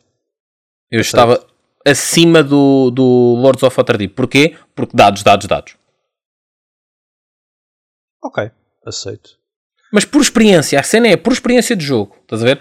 Pelo, pelo e até te dizia mais, Champions of Midgard sem expansões. Sim, sem expansões. Acho que as expansões, expansões, dão um nível de complexidade um bocadinho acima da coisa, mas pior, pior é bom para quem já é experiente no jogo, mas para quem não é experiente do jogo, dá, pá, dá muito mais tempo ao jogo que não devia. O jogo já é um bocadinho longo, no momento em que lhe metes as expansões, dá-te ainda mais tempo perdido. Diz-me. Certo, mas sabes, eu por acaso, eu, o Lords of Waterdeep e o Champions of Midgard ponho sempre a par um com o outro. Certo. E agora que falas nas expansões, acho as expansões do Lords melhor do que as do Champions. Certo, certo, concordo. É. Acho, acho que estamos em sintonia, tanto na, numa opinião como na outra, é. sem dúvida alguma. Sem dúvida acho alguma. que as do Lords of Waterdeep adicionam mais. Okay. Tem muito, eu gosto muito daquela mecânica da, da corruption, que é ok, eu faço esta ação que é melhor, mas recebo este token que me vai dar pontos certo, negativos certo, se eu não me ver livre dele. E portanto tem muito aquela cena de arriscar. Uhum, eu gosto, uhum. essa expansão para mim é maçã. Eu, eu, Champions of Midgard, dentro de um bocado dessa história da Corruption, gosto daquele fator de que tu teres que ir matar o troll para não ganhares, para não ganhares fama negativa. E, e isso faz com que tu não possas ir a todo lado, a toda a altura, com, tanta, com toda a prioridade. Uhum. E pá, gosto, gosto muito disso. Gosto muito disso. Não, e das expansões do Champions, a parte que eu gosto mais, o módulozinho que eu gosto mais é aquele dos, dos tokens quando a gente perde um dado, de ganhar o, o, o morto, entre aspas, certo. para depois poder usar, ou seja, é os dados que a gente perde. É, não é ganhar o morto. Mesmo no jogo é entrar em Valhalla e receberes, ah, okay, okay. A, a, receberes a, a glória de chegar a Valhalla. Pronto, ok, então é isso. Mas é um bocado. porque eu posso arriscar mais porque os dados que eu perder eu ainda posso fazer Consigo qualquer ter coisa. retorno deles, certo? Exatamente. Sim, isso porque, eu gosto muito. Sim, porque eu lembro-me das primeiras vezes que joguei Champions of Midgard eu não queria perder dados. E agora claro. quero perder dados. Quero pensar de forma a vou perder estes dados, vou conseguir aquilo e a seguir vou trocar os, os dados yeah. perdidos por, eh, por coisas. Ou neste caso, os guerreiros, os guerreiros uh, que entraram em Valhalla e deram-me a glória de, de morrer em combate. Sim. Bom, Sim. ok. Testámos um cada um, um, cada um dentro do mesmo género. Tenho Bora. mais dois nomes. Chuta mais um. Um, um que tu jogaste. Na, da tua coleção. Da minha coleção. São os dois da minha coleção. Okay. Aliás, um deles é da Jack. Então vamos okay. fazer assim. Vamos fazer assim. Vamos pensar em géneros de jogos. Uhum. Chutas um da, da tua coleção e eu dentro da, do mesmo género vou chutar da minha coleção. Ok. Então, primeiro, jogos de cartas. Jogos de cartas, ok. Chuta. The Crew. The Crew? Sim. Hero sim. Realms. Ok. Muito diferentes, mas sim, sim, sim, sim. sim. Jogos de cartas. Sim, na sua sim, generalidade. São jogos de cartas, não tem nada a ver um com o outro, mas sim. Nada, mas são dois muito bons para entrar. São. O da Cru eu escolho porque é sueca cooperativa. Basicamente. Cá vamos nós à Portanto, história da sueca Toda a gente que sabe jogar sueca sabe jogar aquilo. Mas é muito bom o jogo. Meu. É, não é? Eu quando tu disseste aquilo. ouve, eu, eu, eu, quando tu disseste aquilo, na altura quando estávamos na loja, eu pensei assim: ah, tão mal, meu. É. Sueca cooperativa. De quem, quem trincou uma cebola. Não, não, yeah, yeah, não, não, não, a ideia em si, a ideia em si não, não me conquistou de todo. Depois, entretanto, tivemos o encontro, o encontro aqui em Odivelas, o encontro de board games aqui em Odivelas e jogámos isso. Epá, e ainda por cima jogámos com malta que sabe jogar à sueca. Exato. Oh, que miminho, meu. Que Exato. miminho. Ainda por cima joguei aquilo com o meu parceiro de sueca. oh, que impressionante. É, é, é fabuloso. É um jogo fabuloso. Hein? muito simples, muito linear e espetacular. Da Cru é Não, sem dúvida. E é o que eu acho, é para quem sabe jogar a sueca, tu, à segunda partida, ok, sei exatamente o que é que tem que fazer. E foi um yeah. bocado o que nos aconteceu. À primeira, yeah. nós, vocês estavam, então, mas ok, o que é isto? Então, isso é tipo sueca, tens os naipes, não sei o quê, assiste. Ok e de repente vocês começam a jogar, ok, fizemos o objetivo. Ah, é só isto. Siga, bora, pumba, próximo nível. Pumba, tal, pumba, tal, tal, tal, bora, mete mais, mete mais, mete mais. Yeah, yeah, e depois, como é tão rápido, ou seja, tu não precisas de acabar as vasas todas para acabar o jogo, a partir do momento em que fazes o objetivo, siga para o próximo. Fecha, para o próximo, yeah, yeah, yeah. E depois yeah, aquilo gostei, funciona gostei, por cenários, são sempre mais difíceis, então assim, bora ao próximo, o próximo vai ser mais difícil, siga, siga, siga.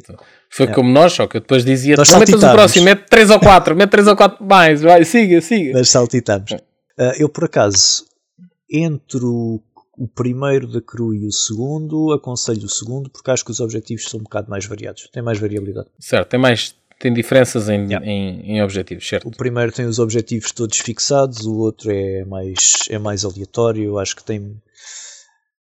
Faz ali, baralha-te um bocado a dificuldade, ou seja, tu podes ter níveis acima que acabam por ser mais fáceis do que os outros, porque os objetivos são dados pelas cartinhas e aquilo às vezes o nível acima acaba por ser mais fácil do que o outro abaixo, mas tem muito mais, a variedade a mais eu acho que compensa. Portanto, eu aí sugiro o segundo. Ok. Hero Realms, para mim, epá, é um deck builder. Se queres, se queres experimentar deck builders, é possivelmente o mais beginner friendly.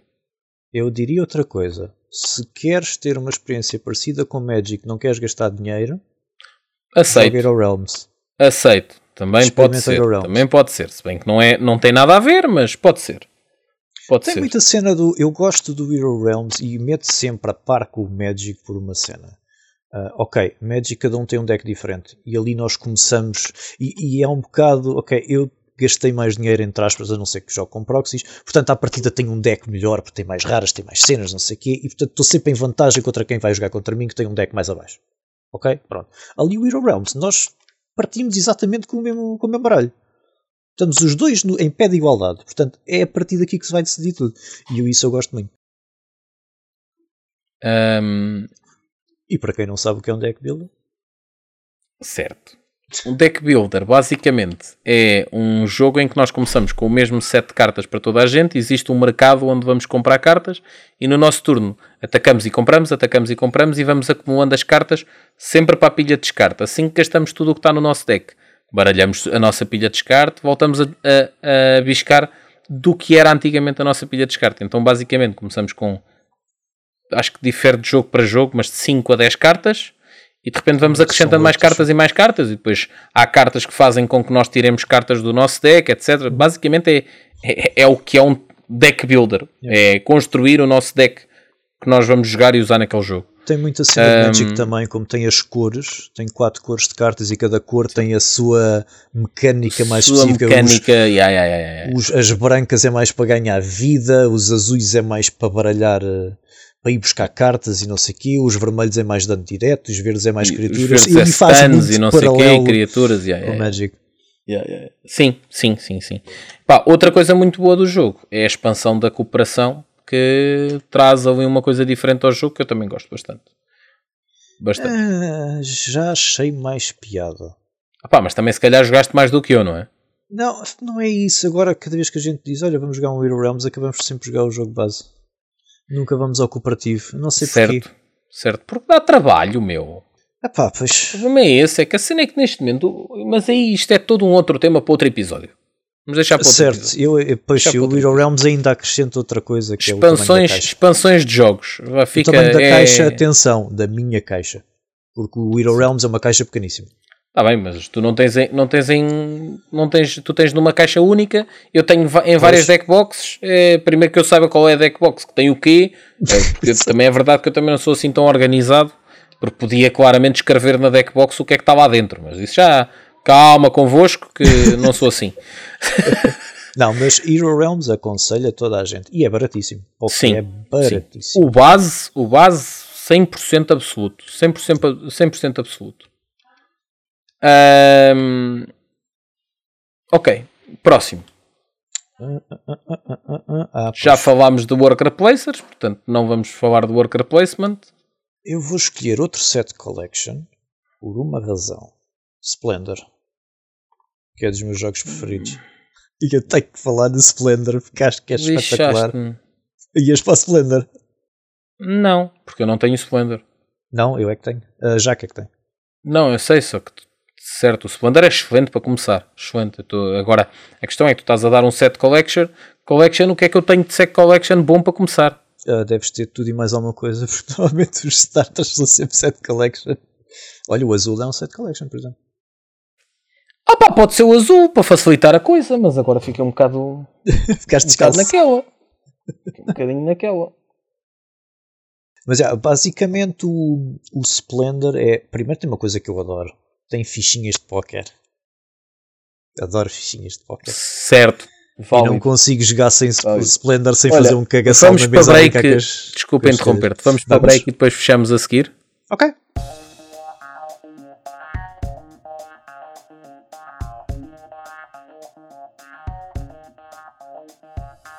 Interrompemos a transmissão ou o vosso podcast para vos anunciar que irá haver o terceiro encontro de board games um, do Split Chicken com a organização do Board Game Villa. O terceiro encontro será no dia 12 de maio, segunda sexta-feira do mês de maio, a partir das 18h30. É um evento um, limitado, não porque nós achamos que somos elitistas, mas porque temos muito pouco espaço. São 30 pessoas, por isso inscrevam-se o mais rápido possível. A inscrição estará nos nossos Twitters, tanto no Board Game Villa como no Split Chicken. A partir de hoje, inscrevam-se o mais rápido possível, first come, first serve. Portanto, quem se inscrever já irá conseguir ter acesso ao evento. Hum, o que é que mais vos posso dizer? Ah, que board games vão jogar? O que tiver disponível do, do que a malta traz. Se quiserem trazer uh, algum jogo que vocês queiram jogar com a malta, à vontade. Mais informações tentem ver também no nosso, nos nossos posts e no nosso Discord e o resto de um bom podcast.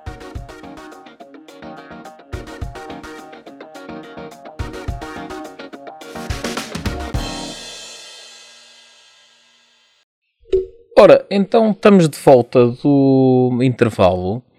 Um, estávamos a falar de jogos para, para principiantes e desta vez Set Collection.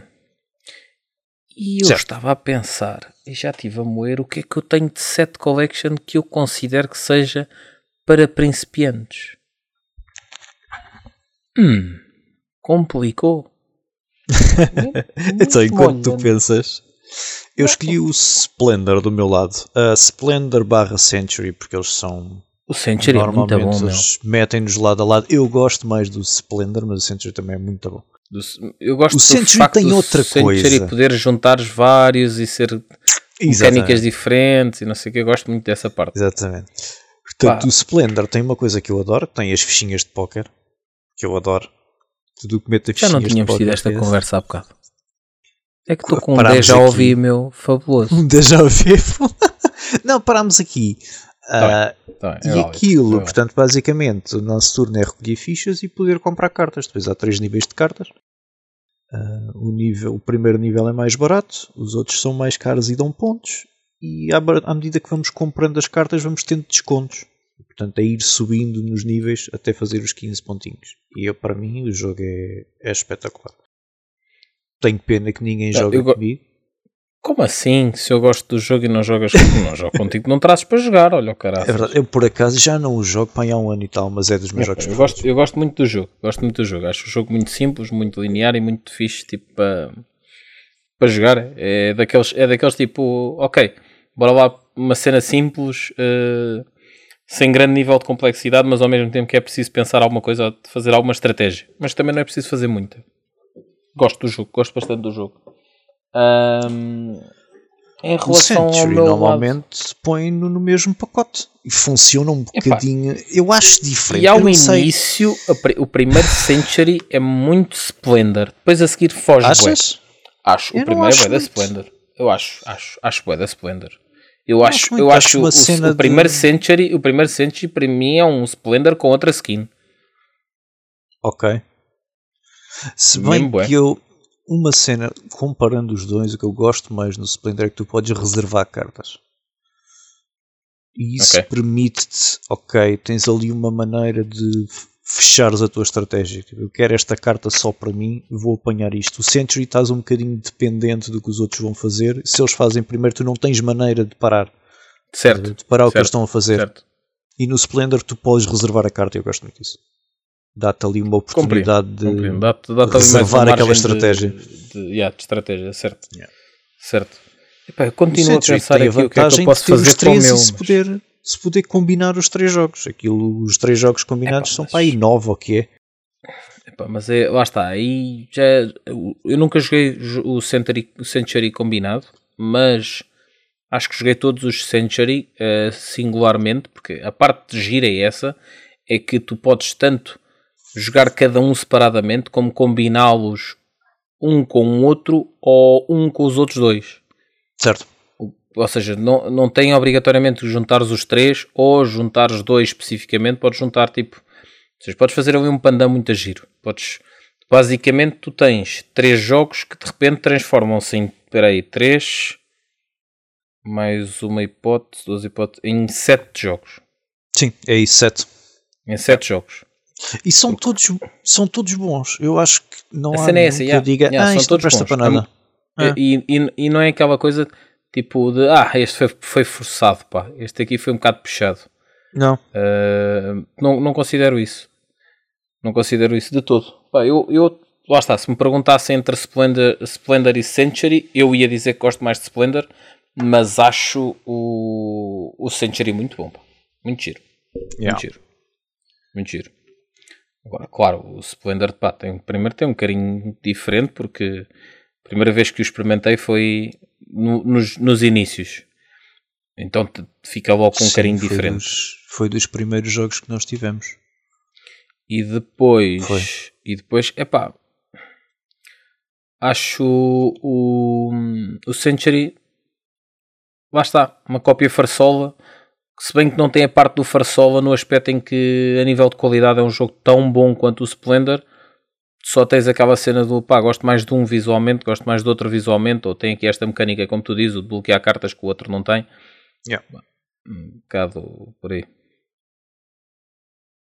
E agora do uh, teu lado? Pá, do meu lado eu tenho a tendência de dizer azul, mas não queria dizer azul. Porque acho que é, é daquelas coisas que toda a gente vai ter a tendência de dizer azul. Que não é mau, porque o jogo é muito bom. Sim, e ainda por cima aqui o azul que eu tenho nem sequer é o azul base, é o azul Summer Pavilion que eu gosto mais do que o base. Pois, eu ia para essa pergunta, e azul qual deles? Pois é isso, eu tenho, eu, o que eu tenho é o Summer Pavilion e honestamente eu não experimentei todos, acho que ainda há um outro que eu não experimentei. Me falta experimentar, o, são quatro agora, falta experimentar o segundo. Agora? É, é o é. do Três de Sintra que é o segundo e falta-me o Queen's Garden que é o quarto que ainda não experimentei. Okay, então não, Parece então não mais experimentei nenhum desses dois. Não experimentei nenhum desses dois. E, mas entre o primeiro e o terceiro, ou seja, entre o primeiro e o Summer Pavilion, gosto mais do Summer Pavilion. Sério? Sim. Sim. Hum, eu estou dividido. Eu acho que gosto mais do primeiro. É? Acho o primeiro mais agressivo. Mais agressivo? Porque... Sim. A cena é, eu gosto mais um para do... um, pá. Jogaste um não, não, não, não. Não, com 4 pessoas. Jogaste com 4 pessoas? É com que eu aqui pessoas. da vez eu já que joguei com aqui todos. foi. Já joguei com 2, com 3 e com 4. Okay. E acho o primeiro mais agressivo. Porque o Summer Pavilion tu podes guardar 4 peças. Uhum. E aí corta-te aquela coisa de tens peças a mais, tens que mandar fora ganhos negativos. Enquanto que no azul normal tu podes forçar o outro jogador Sim, o outro a, apanhar uma, uma batuada de Certo, certo, certo, certo, certo, certo, certo, certo. E tu consegues às vezes manipular o jogo para enterrar o outro. Eu gosto disso. Certo, certo, sim. Dá-te um bocado mais de tensão. Não é, não é muito ser para encravar o outro, mas dá mais tensão à coisa. Mas Consigo em termos perceber. de scoring, acho o Summer Pavilion mais diverso. Tem ali mais para pegar. É essa a cena. Eu acho, acho que é mais. O azul inicial é muito, é muito linear. É yeah. muito linear. Enquanto este tens aqui várias formas de fazer, cada um pode fazer uma abordagem diferente. Uh, pá, eu acho, acho mais interessante, mais. Não vou dizer complexo, porque não é a nível de complexidade, mais diversificado. Sim, tens mais sítios onde podes pôr as peças é para fazer os bónus e mais coisas. E a expansão é muito fixe. Não traz quase nada de especial, expansão? só traz boards. Uma expansão tem uma expansão, tem uma expansão. É baratinha, são okay. 12 euros ou o que é que é. Traz o quê? Boards diferentes? Ok. E depois traz uma coisa que eu gosto muito, que é a scoring board é diferente. Aquela onde se conta os pontos. Ao mudares isso, estás a mudar a ordem das wildcards. Oh, ok. Okay. Okay. ok. E isso altera. Se tu estás habituado ao normal, já sabes quais é que vão ser as wilds e não sei o quê, e aquilo muda-te um bocado. E é, é fixe. É fixe. Além okay. de, acho que mete umas coisas de plástico, depois é aquela mariquice põe-te um suporte, tipo uma, uma coisa de plástico que tu metes por cima da borda onde encaixam as pecinhas. Está okay. fixe. Isso é, é porreiro. Ok, ok. Tenho, tenho, que, ir, tenho que ir investigar. Que ir Essa vale a pena e não é, não é cara. É assim um, é um add-on fixe. E não é nada caro. Ok. Ah, por acaso não sabia, promo, não sabia, não sabia, não sabia que isso ia. Há uma promo que eu por acaso plastifiquei ontem para a Jack que tu também podes arranjar porque é print and play. Arranja-se em print and play. Não, aquilo fica fixe. Imprimes aquela coisa. Hum. Aquilo são umas tilezinhas só. Certo. Só que não se arranja em lado nenhum. Então tu imprimes aquilo, plastificas, fica top. Tenho, tenho que ver. Eu, tenho que ver. eu não gosto muito, não gosto muito. Sabes que eu sempre fui um bocado contra print and play. Yeah. Eu não digo a ninguém, eu quando era mais novo pirateava videojogos, hoje em dia tenho dinheiro para os comprar, então não gosto disso. não, mas aqui é diferente. É aquelas promos que os gajos libertam mesmo em print and play. Portanto, eu sei, eu sei. Eu estou a gozar. Eu estou a gozar. eu estou a gozar, mas ao mesmo tempo também estou a falar sério. Um, opa, é aquela coisa. Eu acho, acho que o print and play, especialmente nos board games, serve muito para um, ter jogos que não consegues aceder yep. por algum motivo Uh, dois, para experimentares o jogo e comprares, o, comprares a versão final uhum. ou a versão real, vamos lhe chamar assim. Uh, acho que só serve para essas duas coisas. Sendo que, lá está, voltamos ao tema do, da questão de quando não consegues comprar ou não consegues ter, por exemplo, a tal história, porque, porque é que é o único jogo que não tenho, o oficial, tenho uma versão pirata, é o Secret Hitler. Porque é impossível comprar o Secret Hitler. Uh, e, Ou era, dizer, acho que agora olha, já consegues. Ou era, agora já consegues. para ela e não parece nada. Pronto. Parece se tu conheces a versão, a versão, a versão mesmo, mas certo. mesmo assim está muito boa, é uma versão muito mas boa. Mas passa. Pronto, passa muito tranquilamente, aquilo passa tranquilamente. Há, há quem olhe para a minha coleção e não assuma que aquilo é um jogo da Candonga, né? Não é um jogo que é, ninguém assume que aquilo é um jogo de 10 euros do eBay. Yep. Pronto. Hum, eu não aprovo isto. A verdade é que agora acho que até acho que agora há, quem esteja a conseguir comprar, mas durante se calhar 3 ou 4 anos eu andei, inscrevi-me inclusive na newsletter do, do, de, do Secret Hitler para que eles avisassem quando tinham uh, tiragem para a Europa e ainda hoje não recebi a dizer a tiragem para a Europa. E tudo o que eu encontro acho que é americano. E mesmo assim não é muita coisa. Não, não, não, não. não. Uma tiragem vai dar pequenina. Não, não percebo. Pá, não sei se os gajos a dada altura levaram uma, uma castanhada por causa do tema. Uh, pá. Não sei. Não, e mesmo o preço sei. é incomportável. Não, o preço é ridículo. O preço é, ridículo. dólares jogo... um jogo de 20. Não, não é, pá, o jogo tem para aí 40 cartas, meu. E pedem 60 dólares por, por um jogo de 40 cartas e duas, duas bordes, meu. Duas bordes mínimas, tipo de um palmo. É, o jogo é caríssimo, caríssimo, caríssimo, caríssimo. Mas não, não justifica. Não, não, não, de todo. Próximo. Não justifica. Próximo. Uh, sou eu que escolhi tema outra vez? Ok. Uh, drafting. Drafting? Sim. Que que eu é tenho drafting? um e tu vais vomitar. Que é uh, imagina, recebes uma mão de cartas, escolhes uma, passas o resto. Pronto, e eu aqui já revelei que é o Seven Wonders. Ei, eu, sei, eu sei que ias vomitar, mas é. Opa, eu agora vou ser um badalhoco. Força. A tua escolha é o Seven Wonders. Odeio o jogo. A minha escolha é Seven Wonders Duel. Adoro. Oh, pronto, então agora vamos concordar. Seven Wonders Duel é o melhor jogo para dois players. Não, para e é mim. é espetacular para quem começa. É, é. super simples, meu. Super Não, Seven simples. Wonders base tem uma vantagem. Uh, principalmente para a malta que está a começar é super simples. Tens um monte de cartas, escolhes uma, passas o resto. É só é, isto. Pá, mas não é e tão depois, assim, meu. Toda a gente joga ao mesmo tempo. É, é, para, é para, para quem não conhece o jogo, e imagina, lá está. E aqui vamos falar de os meus primórdios. Uhum. Quando comecei a jogar Seven Wonders, o teu Seven Wonders foi dos primeiros que eu joguei. Ok? Dos prim... Aliás, eu arriscava dizer que, como te disse, comecei a jogar board games a 20 de dezembro e eu, se não me engano, o teu Seven Wonders foi jogado a 31 de dezembro, na passagem okay. de ano. Ok? Portanto, fresquinho, fresquinho, fresquinho. Ainda nem sequer tinha iniciado a minha coleção. Ok? E a sensação que eu tive com o Seven Wonders é que é bué overwhelming. Achas? Acho. Porquê?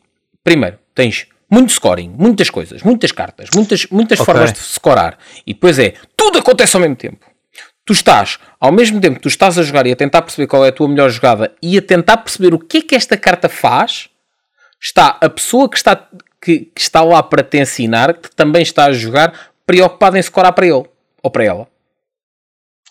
Ah, e tens aquela coisa que acontece muito no drafting que é tu ainda não escolheste as tuas, já estás a receber os dois maços. Sim, yeah. sim, sim, yeah. sim. Yeah. Então vamos facilitar e eu agora vou eu vomitar. Uhum. Em vez do Seven Wonders, Sushi Go, pode ser? Ei, eu vomito contigo, meu. Pronto.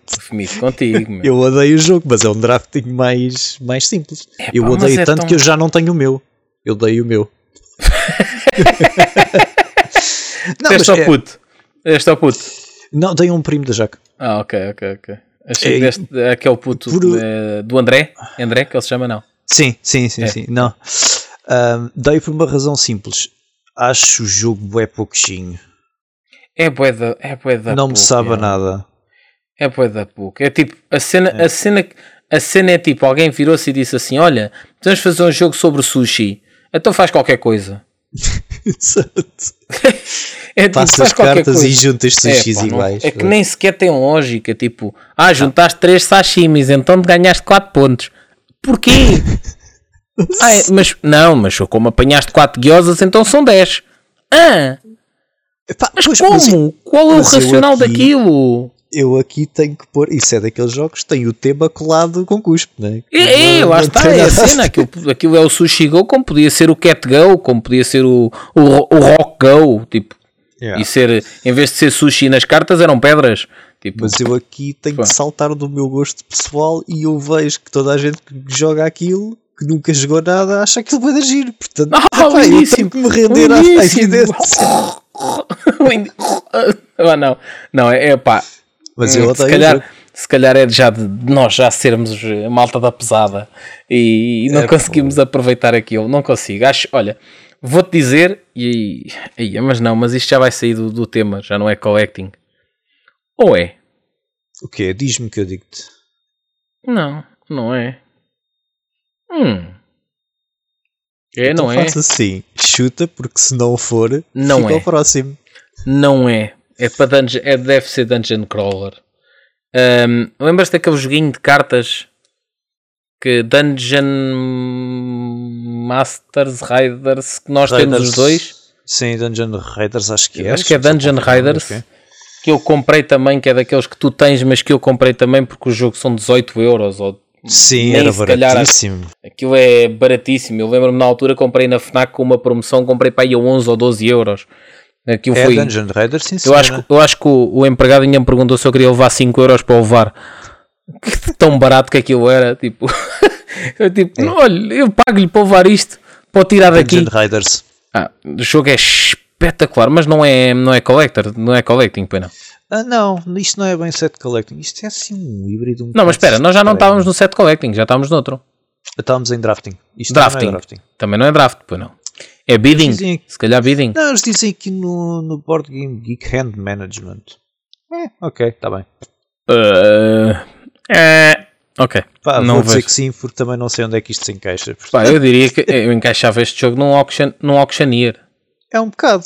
É, É um que é um bocado, jogo, é não um estás- jogo de, de fazer de- tipo, que é quase leilão, mas pronto. É, não estás bem a leiloar uma coisa, mas estás a apostar. Sim, Tens a apostar mais e a ter o resultado da aposta, mas pronto. É. Sim, ok. Não, é é bidding, muito é bidding, não seria auction, mas seria bidding. O bidding tem um muito giro. Já lá vou, diz-me. portanto, então de. Como é que era? Vamos, como é que é? Estávamos em card drafting. Card drafting. Card drafting. era O que é que eu tenho Wonders. de card draf- drafting? Ah, mas espera, agora pelo Seven Wonders vou-te fazer uma pergunta. Além dessa primeira vez, alguma vez jogaste Seven Wonders? Não. Pois. Então, não, mentira, tu- joguei, joguei. Mentira, joguei, joguei. Joguei, joguei. Joguei. Já não me lembro, já não me lembro qual foi, quando foi, mas fui forçado a jogar, ganhei e não gostei. Ok, ok. Isto porquê? Por exemplo, já que jogou viral, mal ensinada, odiou o jogo. Hum. Há coisa do mês passado, o que é que foi? Sem tempo com ela, ensinei-lhe o jogo direitinho e ela gostou. Mas nós já Portanto, vezes viral e é- ela na altura tinha gostado. Ela não percebeu o jogo. Ok. Foi dessa vez, ela não ligou nenhum, bem não percebeu nada e pronto, e não gostou. E O problema, é que, o problema, e o problema da jaca é que às vezes não, não está com a cabeça no lugar. Está com a cabeça pois. noutra coisa. Ah, pronto. Ah pá, pois não tenho voto na matéria. Eu gosto, eu gosto do viral. Eu gosto do viral. Eu também. Acho Não é fabuloso. Não é fabuloso. Eu Mas acho que a está. qualidade de preço é muito bom. Ah, sim, sim. Não é um jogo agora vou pôr fabuloso. um bocado de faca, mas é verdade. Para os jogos portugueses que há, eu acho dos melhorzinhos Ah, sim. dos últimos sim, anos. sim. E não estou a dizer que eles são maus, atenção. Há jogos portugueses muito bons, mas do, do conjunto, Ok, pelo menos dos mais Já conhecidos, passámos, é, já para mim, é dos passámos o, o, o drafting. Ah, drafting está feito. porque um ficou no Seven Wonders, o outro ficou no Seven Wonders outro. Então vá. Jogos Ah. portugueses. Seven Wonders Duel, porque eu não comentei o teu Seven Wonders Duel. Não é que para o comentares, meu- é só não, para mas eu aceitar. quero comentar porque eu tenho coisas giras para dizer. Sim, diz lá, diz lá. Seven Wonders Duel para mim é o melhor jogo para dois players e a primeira expansão é must have. Todas. Sem Todas. O jogo, A o jogo ganha é- muito. O jogo ganha muito com as expansões. Se o jogo já é bom, com as expansões ganha muito. Torna o jogo ainda. tem um, pá, tem um bocado mais profundidade e acho que ah, pá, é bom. É bom. Principalmente pelaquela cena de tipo de lavar a cara, estás a ver? Que é ok, comprei o Seven Wonders Duel, joguei. Joguei com o meu parceiro de jogo, seja a mulher, o marido, uhum. whatever, tipo o namorado, namorada, eh, melhor amigo, companheiro de casa, whatever. Gastámos aquilo, gastámos aquilo, primeira expansão, pumba, lavaste a cara, já está. Já tens ali mais uma, uma data de horas de jogo que te vai sentir que já conheces o jogo, mas não é a mesma coisa. E assim que lhe metes a segunda expansão é a mesma coisa.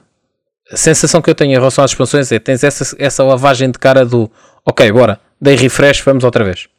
Porquê é que eu faço a distinção? Uh, pronto, para quem nunca jogou Seven Wonders Duel e já jogou o primeiro, aquilo também é um card drafting, ou seja, a gente vai escolhendo cartas, só que as cartas no Seven Wonders Duel estão todas na mesa. Algumas viradas para cima, outras viradas para baixo.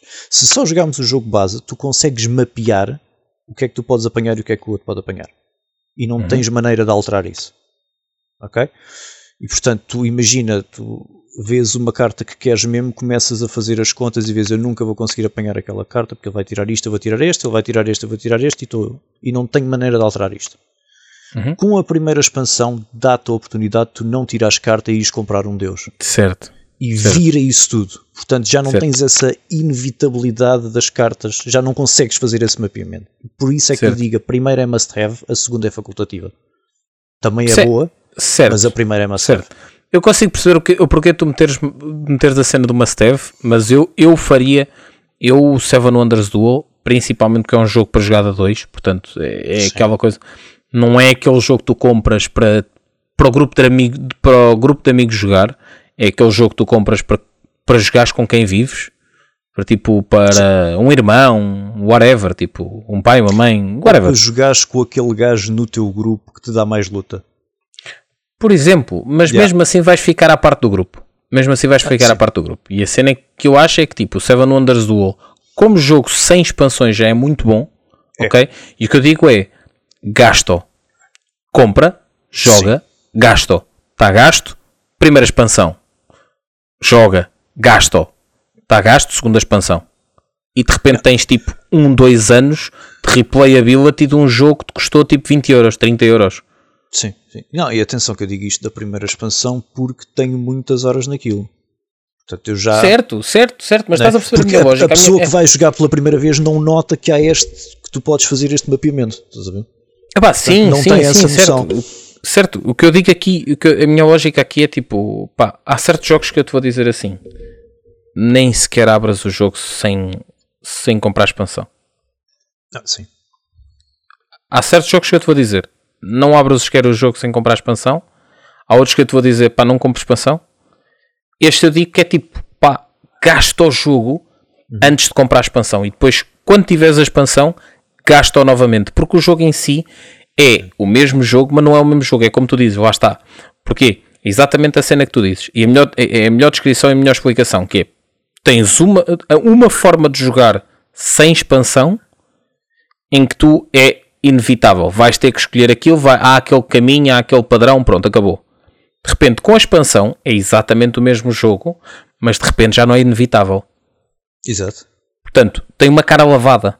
Estás a ver? É nesse aspecto que eu digo que é tipo, tu de repente deixaste de ter um ponto em que hum, é o mesmo jogo, mas já não sabe ao mesmo jogo. Entendes, entendes a minha lógica? É, sim, sim, sim. E a razão, outra É bife por outra vez, mas está temperado de outra forma. E a razão que eu adoro o jogo é o jogo é completamente diferente em todos os jogos que tu fazes. Eu, a melhor descrição que eu arranjo Seven Wonders Duel é como um combate de jiu-jitsu. Certo. Tu estás ali, andas para a frente, certo. para trás, para a frente, para trás, e quando o outro gajo pensa que vai ganhar, tu viras o tabuleiro todo e ganhas em militar, por exemplo, sem ele ver. Certo. Certo. Ou certo. viras a cena toda e ganhas em tecnologia e ele nem, deu, nem viu como é que perdeu. Pá, uhum. Há tanta uhum. maneira de, de encravar o outro, é espetacular. Eu não, não troco. Yeah, é, mas está, está no top dos Mas agora faz-me lembrar, faz lembrar exatamente um, um, dos porquês de eu não gostar do, do Seven Wonders, o, o, Seven Wonders. Já não me lembro quem é que teve esta conversa comigo ou à minha frente, mas eu lembro-me de um, a crítica, uma crítica que se aplica ao Seven Wonders é que tu não jogas com toda a gente. Tu jogas sim, com as pessoas que estão sim, à tua esquerda e à tua direita. Mas por acaso yeah. tem gente para lá da tua esquerda e para lá da tua direita que também está no jogo. Tu não estás a jogar com eles. Sim, não tens nenhuma influência no que eles fazem. Yeah. Yeah. Sim, isso concordo. E, isso deixa-me. É aquela cena que é tipo. ah, é- olha, a mesma cena que eu senti no. no... Root? Root? Ok, Ruth. Ruth, sim. Ah, o que nós jogámos no encontro? Board Games? O último foi, Foi o Ruth. Root, pronto. O que eu senti no Root foi o jogo é muito bom, mas com muita gente, tu chegas a dada altura, tu não consegues influenciar, influenciar os, as jogadas de certos jogadores. Concordo plenamente. E isso faz Aliás, com o que. que nós fizemos no encontro eu não faria outra vez. Jogar com 6 eu não faria outra vez. Pois, lá está. Porquê? Porque acho que demora muito tempo. Demora muito tem tempo essa- e depois tem exatamente coisa. isso. É tipo, É o, gajo que está a três, o gajo está a três pessoas de mim vai fazer o jogo dele e eu não vou praticamente ter influência, a menos que, co- pá, por acaso a- as minhas intenções de, de gameplay para, para root se cruzem com as dele, porque senão não. Percebes? E- E, foi, Sim. Portanto, lá está, nós chegámos àquela, àquele ponto de situação que era o que foi curiosamente a nossa gameplay é fixe para descrever exatamente o que eu digo, que é chegaste a um ponto de situação em que eu sou o último a jogar, porque se eu não ganho o jogo, que ganhei, mas se eu não ganho o jogo, o gajo a, seguir de mim ganha o jogo, mas se ele optar por não ganhar o jogo, o outro ganha o jogo. Se o outro não ganhar o jogo, o outro ganha o jogo. Mas se eu optar por não ganhar o jogo e tentar lixar os outros para, ganhar, para não ganhar o jogo, eu só consigo fazer com que eu não ganhe. Não consigo fazer com que todos não ganhem. Yeah. E, esse- e é essa a cena. E é isso que eu sinto, que é tipo a influência no root, a influência macroscópica do jogo não é tão forte assim. Tu tens uma influência mais localizada numa, numa pequena área do que propriamente na board toda. Sim, eu acho que o root para mim o sweet spot são 4 players. Nunca joguei. Mas pronto. Porque lá está. É, não, estamos é a falar de root, nem sequer é de beginners. eu sei, eu sei, fui eu que falei. Desculpa, desculpa. Mas Não, sim, mas é. o sweet spot que Não, eu, é muito, foi muita eu gente. acredito. Eu joguei, joguei com dois e joguei com seis. E com dois achei poucas pessoas, até porque fiquei com uma. Com dois é shows. Até porque fiquei com. é muito joguei shows. com, com uma raça. Aquilo são raças? São personagens? São o quê? Sim, sim, são raças. Joguei com uma raça que raças. supostamente tipo, dava thrive por quanto mais pessoas houvessem na borda. E eu joguei tipo Exato. um para um. E ah, ok, fixe. Vou bué dar, bué Não, da aquilo- thrive. Vai tipo. Aquilo a bom. dois tem que se escolher raças que sejam compatíveis para jogar a dois, Certo, senão não vale certo. a pena. Mas eles, Até porque há muitas mas eles também não se deram de sequer ao trabalho de fazer uma listagem disso. Tem, tem no rulebook. Tem. Eu achei que não. Tem lá, eles Eu achei que não. aconselham. Ok, eu achei que não. Bom, next. Siga. Siga. É um, é um estilo de jogo? És tu? Siga. Não, és tu, és tu. Ah. Ias falar do Dungeon Raiders, acho que era. Epá, podemos ir por aí. Mas é um estilo de jogo se calhar um bocadinho diferente. Eu acho Dungeon, Riders um jogo incrível para qualquer beginner. Aliás, tu já viste várias vezes, sempre que eu apanho pessoas novas num, num game day que é em minha casa e apanho lá pessoas novas, vão levar a chimpada do, do Dungeon Riders. Porque é um jogo que é, primeiro, é rapidíssimo. 15 minutos está feito. Depois é É acessível. altamente acessível, é super linear, super rápido, super fácil de compreender. Para explicar assim muito rápido como é que funciona, Uh, temos, temos uh, cinco portas, ó, cinco caminhos, aquilo temos que explorar ca- cavernas e temos, somos, somos uh, vamos chamar mercenários, em que um é um bárbaro, o outro é um, é um mago, um arqueiro. Clássico de fantasia. Pronto, as personagens clássicas de fantasia, que depois a seguir a diferença é nenhuma, mas isso são outros pormenores. Eh, todas fazem o mesmo, a única diferença é os itens iniciais e a vida que têm. E então como é que funciona o jogo? Basicamente, no jogo é, a ideia é toda a gente sobreviver, ganha quem tiver mais dinheiro no fim. Por norma, quando eu jogo, ou com a maior parte das pessoas com quem eu joguei, acabam sempre a matar para que não ganhem o jogo. E preferem morrer do que alguém ganhar. Mas isso é toda uma Ok. outra história. Isso é toda uma outra história Ah, que eu acho que o jogo tem esse problema. Que é tu poderes para não, para não. Mas isso também é muito tuga, não é só. Não é só não é só a cena do jogo, mas também é muito tuga, que é já que eu não ganho, tu também não ganhas, meu. Ah, isso é. É, é uma cena muito tuga. É uma cena muito tuga. Eu gosto é da, do, do core daquilo que é, ok, tens 5 portas, tens 5 cartas de 1 a 5, tens que escolher uma, quem tiver mais alta leva a cena. Pronto, era isso, era isso que eu ia explicar agora. Aquilo... Não há espinhas. Então, então como, é que se explora, como é que se explora uh, a dungeon? Tanto se pode apanhar um baú e é exatamente como o Pedro acabou de explicar, temos um, um, cartas na mão de 1 a 5, quem meter a carta mais alta leva o dinheiro. A seguir temos um monstro para matar, uh, o resultado conjunto de todas as cartas usadas tem que dar o valor da vida do, do monstro, senão toda a gente apanha dano. E pronto, então aquilo é uma espécie de um cooperativo competitivo, mas em que toda a gente quer continuar a sobreviver porque senão ninguém chega ao fim, mas depois, pá, é ali meio awkward, meio awkward, mas uh, é muito linear e muito simples e, e muito fácil de jogar e pá, para mim é daqueles must-goes, tipo quando é pessoas novas. Quando é pessoas batidas, pode-se fazer, mas já não é um, já não é um que eu escolho. Ah, não, a malta mais batida procura outras coisas, mas eu gosto, eu acho que o jogo é mesmo para malta mais assim um, um fillerzinho. Estás à espera é, que os outros estás à espera que os outros acabem. Bora, Siga. Um dungeon. É, é mas não é um must go. É. Enquanto com malta nova é. É um daqueles que eu Sim. vou passar sempre. Sempre. Não, concordo. Agora, de bidding, eu tenho um Joguei um. Mas, chama High Society. Mas, mas para starters? Ou vais-me dizer uh -huh. um random para bidding? Não. Não, não, não. É um jogo de cartas. Se chama High Society. Uhum. E é muito simples. Tu começas com cartas de dinheiro, ok? Cada carta vale X git. Uhum. E tens um deck no meio. E viras uma carta. Que é aquilo supostamente estás a leiloar coisas de arte ou whatever. Ok. Qual é a ideia? O objetivo do jogo é toda a gente faz a sua aposta e pode ir subindo até todos desistirem. Quem pagar mais leva a coisa. Agora, cada carta que tu compras tem pontos. Há umas negativas que aí quem der como é que é? O quem der menos é uma coisa assim é que fica com a negativa. Mas a ideia daquilo é tu queres fazer o mais pontos possível, mas não ser o gajo que gastou mais dinheiro. Ok. Portanto, tu tens que fazer os mais pontos possíveis. Se fores o gajo que gastou mais dinheiro, estás desqualificado automaticamente. Ok. Ok. Pá, é muito bom.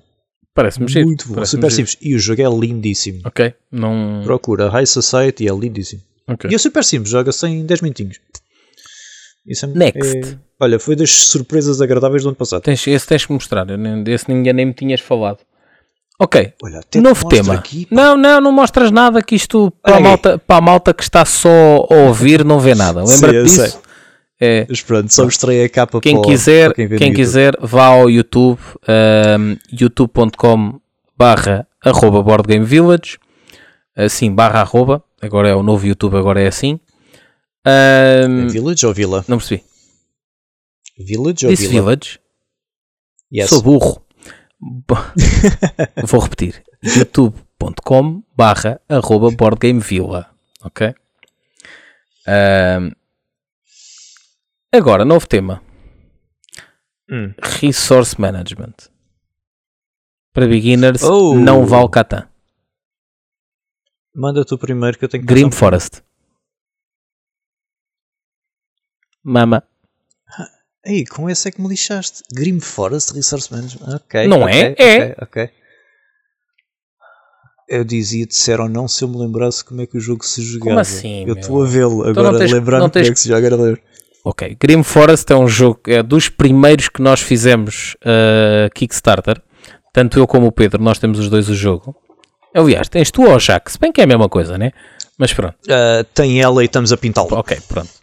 E então é um jogo em que supostamente aquilo é uma espécie dos três porquinhos, mas com um flavor diferente, em que pode ser vários personagens, em que, tens, em que se tem a ajuda, em que se tem a ajuda de personagens típicas da Disney e tem-se os vilões típicos da Disney. Como é que aquilo funciona? Temos que construir a casa. Para construir a casa temos que juntar recursos. E depois somos porquinhos, cada um os porquinhos, só que aquilo em vez de cada porquinho constrói a sua casa, ou seja, um constrói a casa de palha, o outro constrói a casa de tijolo. Não. Todos podem construir. Temos três casas. Acaba assim que houver o primeiro a construir a terceira casa. se não me engano, acho que é isto. E Sim. é, acaba assim que constru... o primeiro a construir a, ter- a terceira casa, só que pode-se fazer todas as casas de palha, todas as casas de tijolo, todas as casas de. acho que era madeira? Acho que é Madeira. é, pronto. E então, para construir, temos que recolher recursos e a seguir temos que construir, a, ou seja, gastamos os recursos para construir a- uma parte da casa. Voltamos a recolher recursos, voltamos a construir. E é isto. Portanto, é um resource management. Ou não? Ok. Estás a ver se no Board Game Geek, Sim. no Board Game Geek diz que não é. Não, estou a ver, porque eu lembrei-me do, estou a ver se é ou não. Ah. Ok. Pá, mas Grim Forest é um jogo espetacular.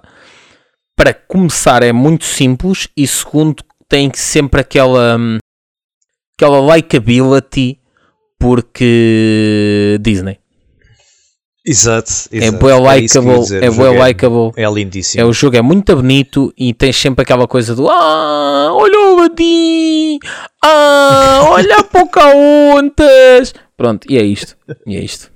Portanto, Yeah, o jogo em yeah. si é muito giro. Muito giro. Aliás, o próprio jogo é dos poucos jogos que eu tenho que tem uma capa para a caixa para que a caixa pareça um livro no meio da estante. Sim, sim, sim, sim. Sim, eu sei, Pedro. Eu sim, sei, sim, Pedro. sim. Pois tem. Eu sei, Pedro. Pois tem. Eu sei. Isso foi dos primeiros da. Eu agora Foi- não me lembro da editora. Ah, pronto, essa parte eu já não sei. fazem uns jogos. Mas eles lançaram outros jogos muito bons. Eu tenho pena que não apoiei a são maior parte. todos lindíssimos. Yeah, E eu não apoiei, eu são só, só fui ao Grim Forest. Tenho pena, porque eles- mas porque eles também começaram depois a seguir do Grim Forest, foram um bocadinho mais careiros.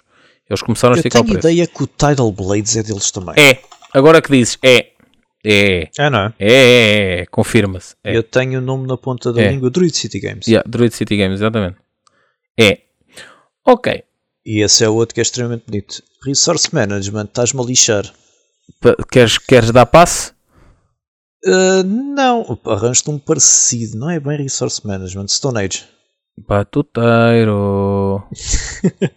Batuteiro. Portanto, eu vou dar passo que eu não me estou a lembrar Ok. de nenhum. Quando te lembrares, quando lembrares.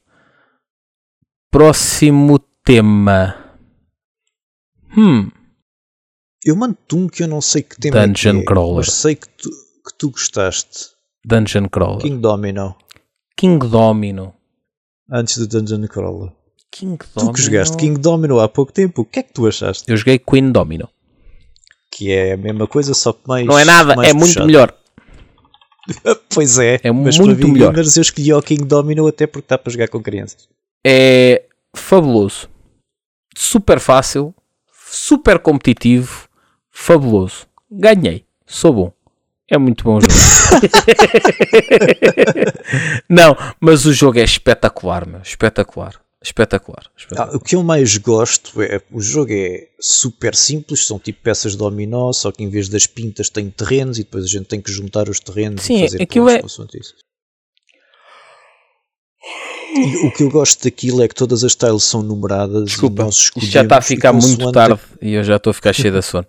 Ahm, Estamos. e tenho, que- tenho que acordar muito Consoante a que a gente escolhe, determina a nossa ordem que vamos jogar a seguir. E o que eu mais gosto é. Temos crianças para jogar, joga-se o King Domino que é mais simples. Não temos, vamos para o Queen Domino. Pá, mas- Temos um jogo maior, junto aos dois. Mas o jogo é muito bom. Tem, tem muito- muitos níveis de complexidade. O jogo é muito bom. Mas é difícil de explicar. Imagina, eu agora ter que- Eu estava aqui a pensar, por onde é que eu começo para explicar como é que se joga? Porque a questão é, espera, é muito fácil de explicar se eu tiver os componentes à tua frente e te for explicar como se joga naquele momento. Explicar para alguém que não está a ver componentes, hum, bora. Então, são peças de dominó com terrenos em vez de pintas. Há quatro na mesa, temos que escolher uma. E depois montamos, vamos unindo com os terrenos iguais. E depois conta-se as manchas para Para quem nos está a ouvir, não é nada disso que ele explicou. A explicação sim é certa, porque se vocês estiverem a olhar para os componentes como ele explicou, vai fazer todo o sentido. Como vocês imaginaram após a explicação dele, não tem nada a ver. Não tem nada a ver. Nada, nada. Ok? Nada, nada. Portanto, esqueçam o que ele explicou, mas é exatamente aquilo. Faltava uma frase do Otávio Machado no fim. Vocês sabem do que é que eu estou a falar. certo, certo. Assim já dava. certo, certo, certo. Ahm, ok, como isto está a ficar muito longo, vamos só chutar alguns que não, não tenham sido falados. Para beginners. Dungeon Crawler, masmorra. Eu sei que tu não gostas, mas é muito bom. Ah, Muito simples, ok. muito bom. É, Pronto, é, ok. Dou de barato. Pronto, é, outro. ahm, Esqueci-me do nome. Bolas, Jaws bolas, of the bolas, bolas. Desculpa? para Dungeon Crawler, Gloomhaven, Jaws of the Lion é o meu pick. Certo, mas isso não é para beginners, meu. É, é. Jaws of the Lion é para Para beginners. beginners do Gloomhaven, não é para porquê? beginners de board games. Não, não, não, não. Uh, beginners de Board Games. Isto porque comecei a jogar o Jaws of the Lion há uns dias Uhum. E eles fazem uma coisa que eu gosto muito, que é os primeiros O 5 micro está a cenários. mamar é outra vez. mesmo... Oh, bolas. Os primeiros 5 cenários está mesmo feito para beginners, ou seja, o primeiro cenário tu só jogas com 6 cartas e não tens as regras Ok, todas. já percebi. Segundo cenário dá-te mais duas cartas, mais umas regrazinhas. Terceiro cenário, mais umas coisas, estás a ver? Uhum. E vai-te vai-te pondo devagarinho para entrar Falar nisso- Portanto, yeah. De ires entrando, Magic Maze. Ah, tão bom, Yeah. E é bom para beginners. Tão bom. Ahm, E dá tanta salganhada. ah, bom para beginners, que é o outro must go que eu vou sempre com malta nova, Cryptid. Ah, sim, sim, sim, sim, sim, sim. sim. Yeah, eu sei. É dos meus jogos Eu preferidos. sei, Cryptid é o outro. Cryptid, sim. Ahm, outro também. E sabes, o Cryptid tem uma coisa, tem uma coisa gira. Eu sempre que jogo Cryptid é sempre com malta nova e nunca consigo jogar o Advanced porque é com malta Yeah, nova. yeah, mas eu já joguei, com, já joguei o Advanced e também é muito bom. E é muito, é muito bom. bom, porque, É porque a cena é, as pistas são na negativa. Yeah. Então torna-se bem mais complexo, mas é muito bom também.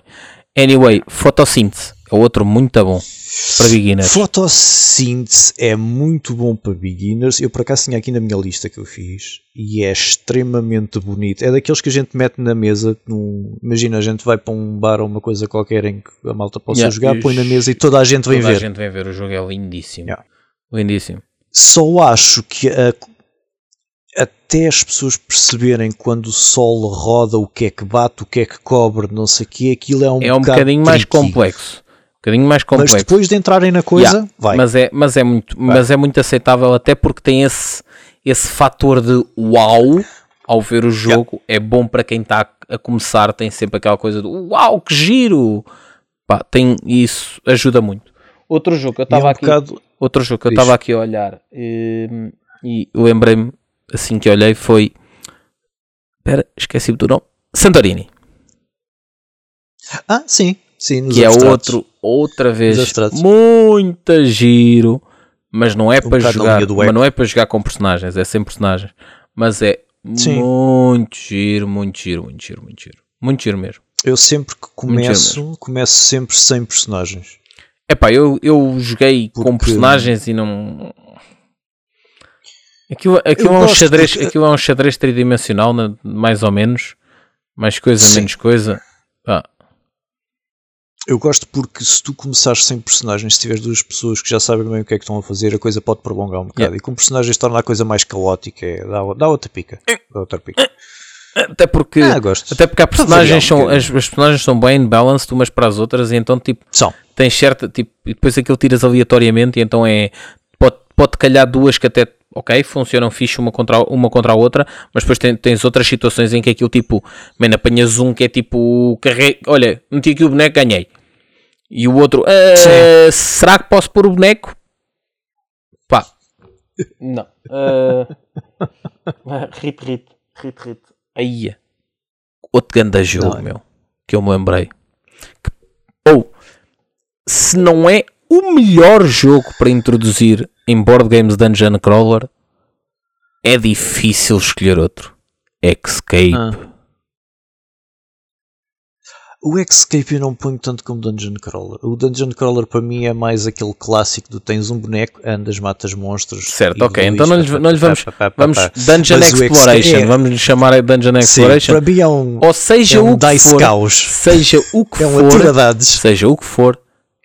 Fabuloso para introduzir Sim. alguém aos board games. Sim, eu acho que tudo.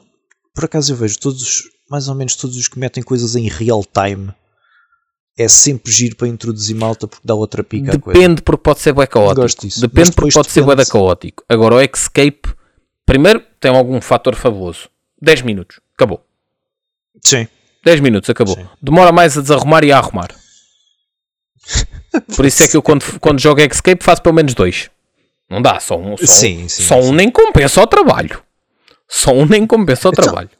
Depois tem aquele fator de precisas da música para dar o tempo. Ou seja, não usam uma ampulheta, tem que ser com a música.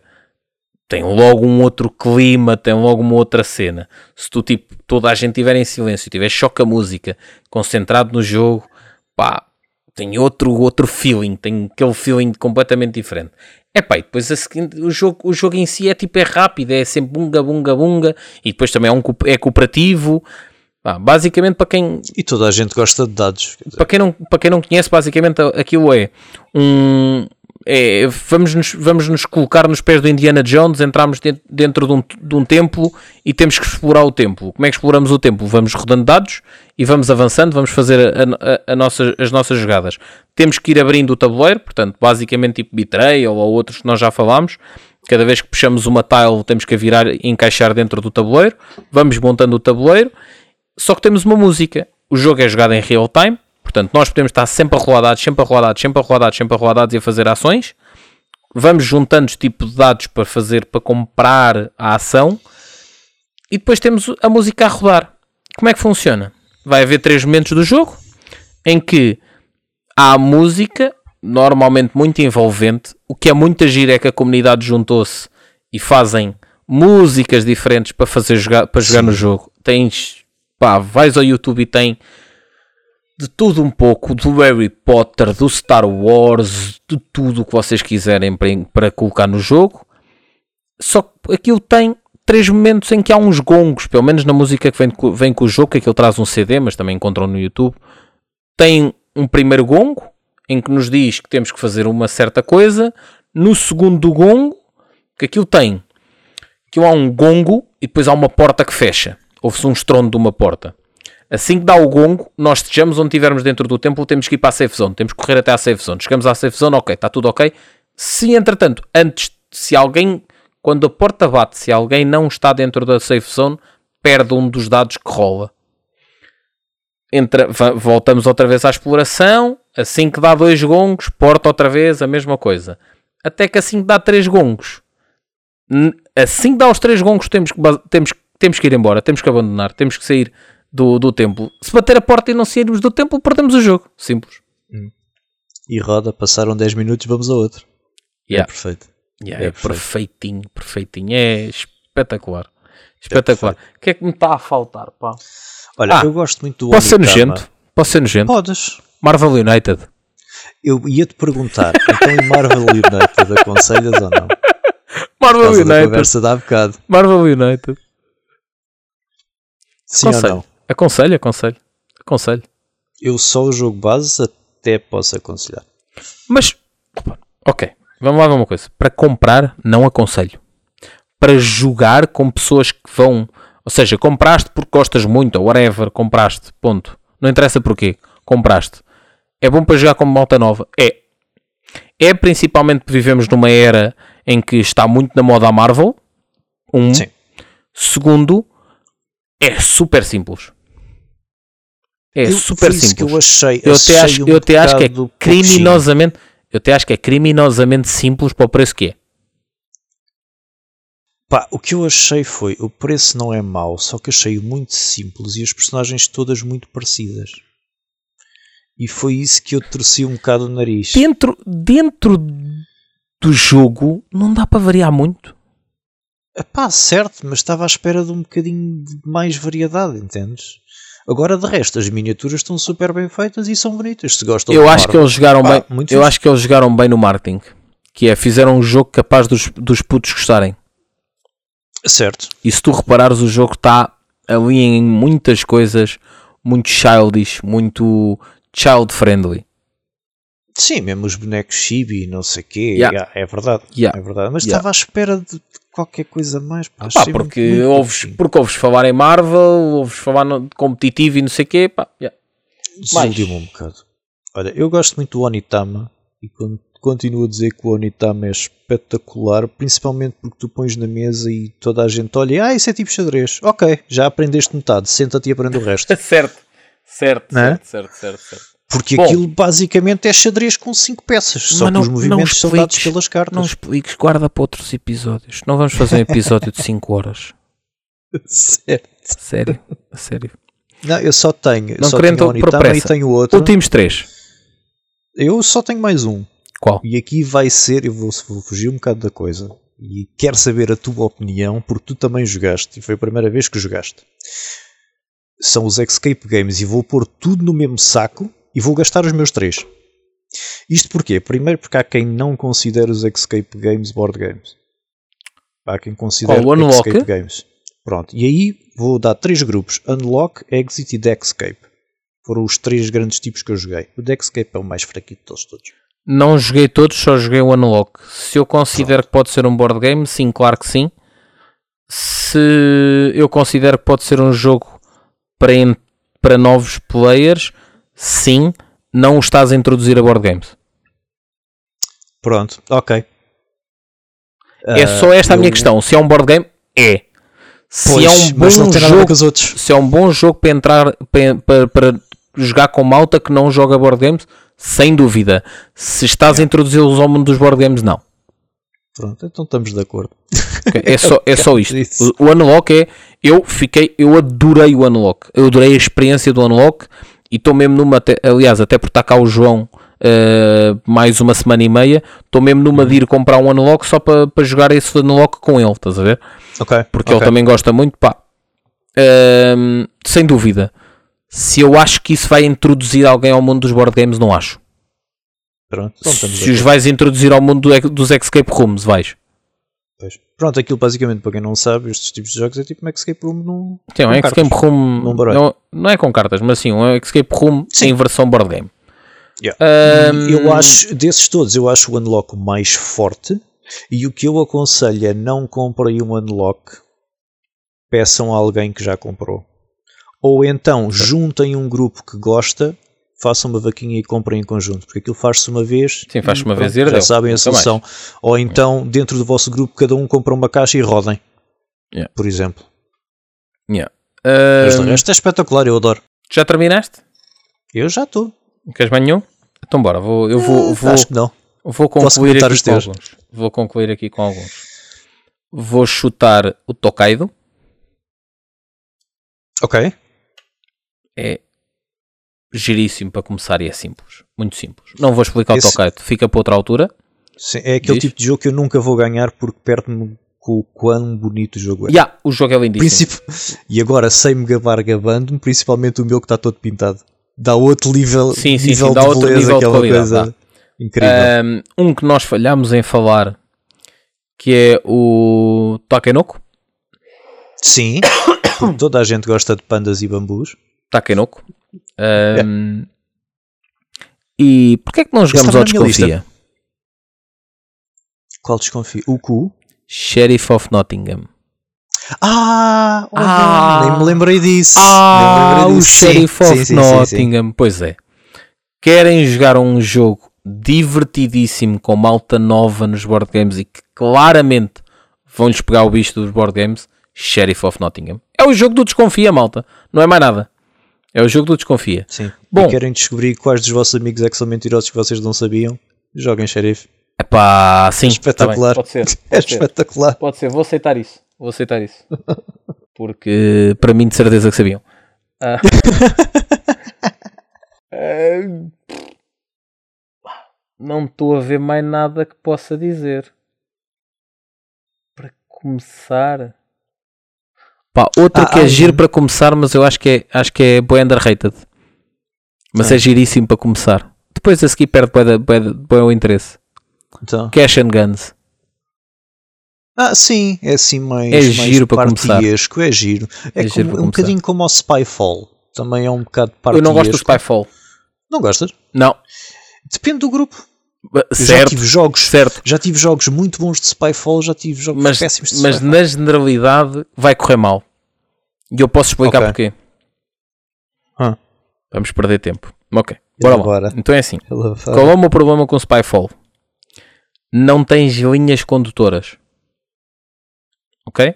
Spyfall Certo. é muito ao nível, Spyfall é muito ao nível do, do Resistance. Eu na altura comprei o Spyfall porque queria variar a cena do Resistance. Qual é a questão? No Resistance, tu para descobrir quem são os espiões, tu vais a uma missão, fazes uma missão, votas e tiras um feedback disso, ok? Tu no Spyfall, a cena é, tens de fazer perguntas e tens de fazer conversa durante X tempo para o gajo que não está lá, ou seja, o gajo pá, tentar explicar isto sem explicar, mas explicando.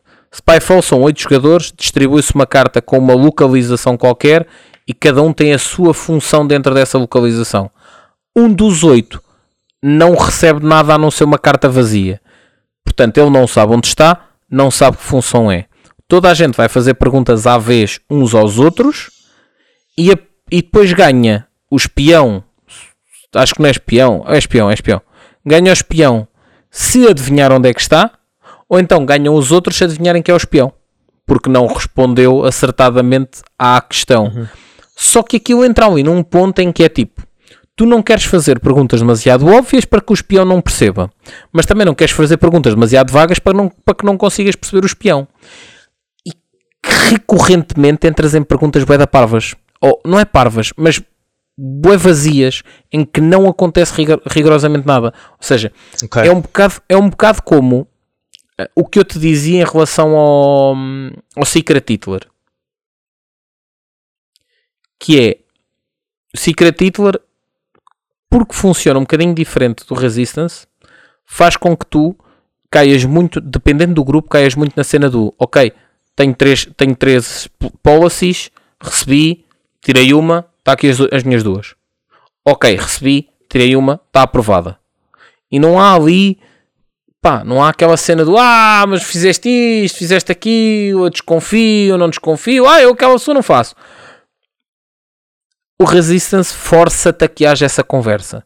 Porquê? Porque Certo. como tens que aprovar, como tens que... Há um resultado do ok, malta, não vamos ganhar se não for aprovado. Como é que é? Bora lá. Spyfall tem esse grave problema. É que tu não tens... Primeiro não tens o sentimento de perda da, da ronda anterior para a próxima ronda. Não tens, portanto, é, é clean. Começou tudo novo. É, ok, perdeste a ronda. Novo. Bora. E depois cais sempre no mesmo tipo de perguntas. Jogas, Sim. jogas três Sim, rondas sim. de seguida e de repente estás a perguntar exatamente o mesmo de todas as vezes. E a começar com a mesma concordo. pergunta e a acabar com a mesma pergunta. E começas sempre por então o que é que vês à tua volta? Ou estás, muito está sol barulho. ou está dia? Está muito Yeah. barulho. Estás num espaço fechado ou num espaço aberto? Estás a ver? Pois. Tipo, ou seja, ficas ali sempre com o mesmo tipo de perguntas e, ok, tens uma carta diferente na mão, mas o teu gameplay é igual. Ok, ok. Eu por acaso, eu joguei um, eu não me lembro do nome, mas é mesmo sistema do Spyfall, só que é um bocadinho diferente. Também tens, toda a gente recebe recebe cartas e é só, és espião ou não. Ok? Não tem localizações, não tem nada. E a ideia é, tens uma matriz, rola-se uns dados e pela matriz diz-te qual é a palavra que tu tens que acertar. Ok? Ok? Pronto. E então, ok, imagina, a palavra é Hulk Hogan Uhum. o gajo do wrestling. Pronto. E toda a gente tem que dizer uma palavra relacionada com isso. E depois, Ok. no fim de toda a gente dizer, aposta-se quem é que é o gajo que não sabia qual era a carta. Ver? Já te dá, ok, tens ali qualquer coisa para meter. E como é só uma palavra, não há perguntas parvas, não há nada, ou sabes ou não sabes.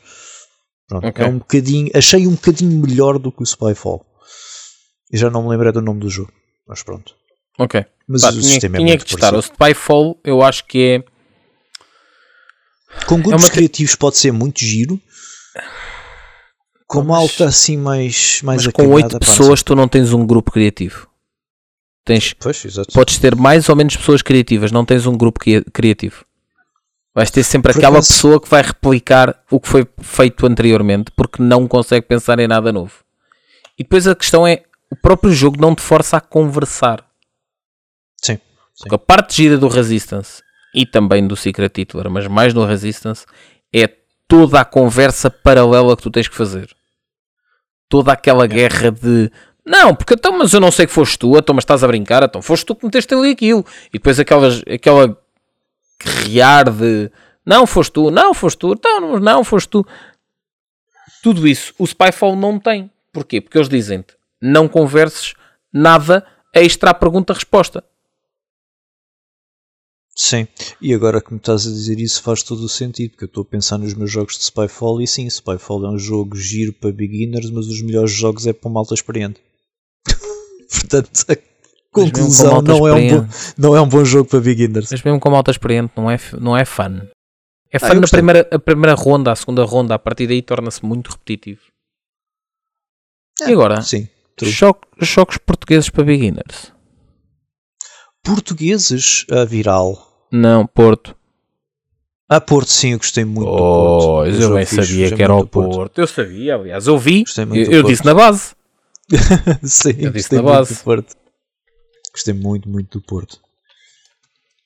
Sim, eu, eu diria para beginners os dois melhores, Porto e Viral, sim. Se bem que o Viral já é puxar um bocadinho.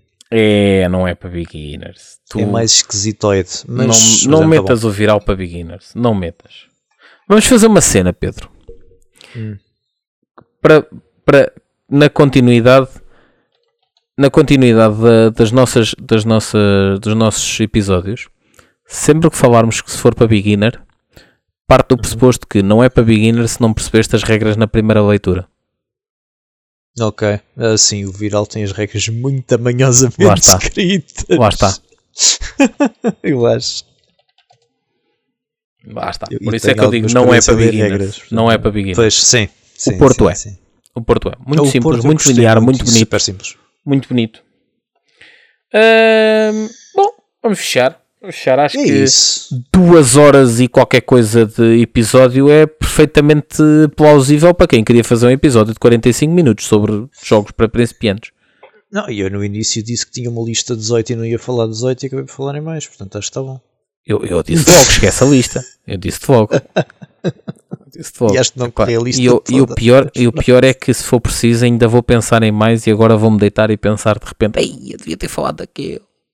Ah, por acaso tem um que tu nunca jogaste, eu só vou dar o nome, vão ver, é muito bom e é drafting. Hadara.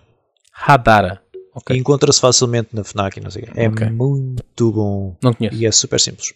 Não conheço. É um bocadinho da linha de Seven Wonders, só que as cartas estão todas na mesa e depois tens que fazer sets e cenas. Outro jogo que acabei de me lembrar, muito, muito bom para, para beginners, eu não gosto. King of Tokyo. Eu sei. todos os. Todos não.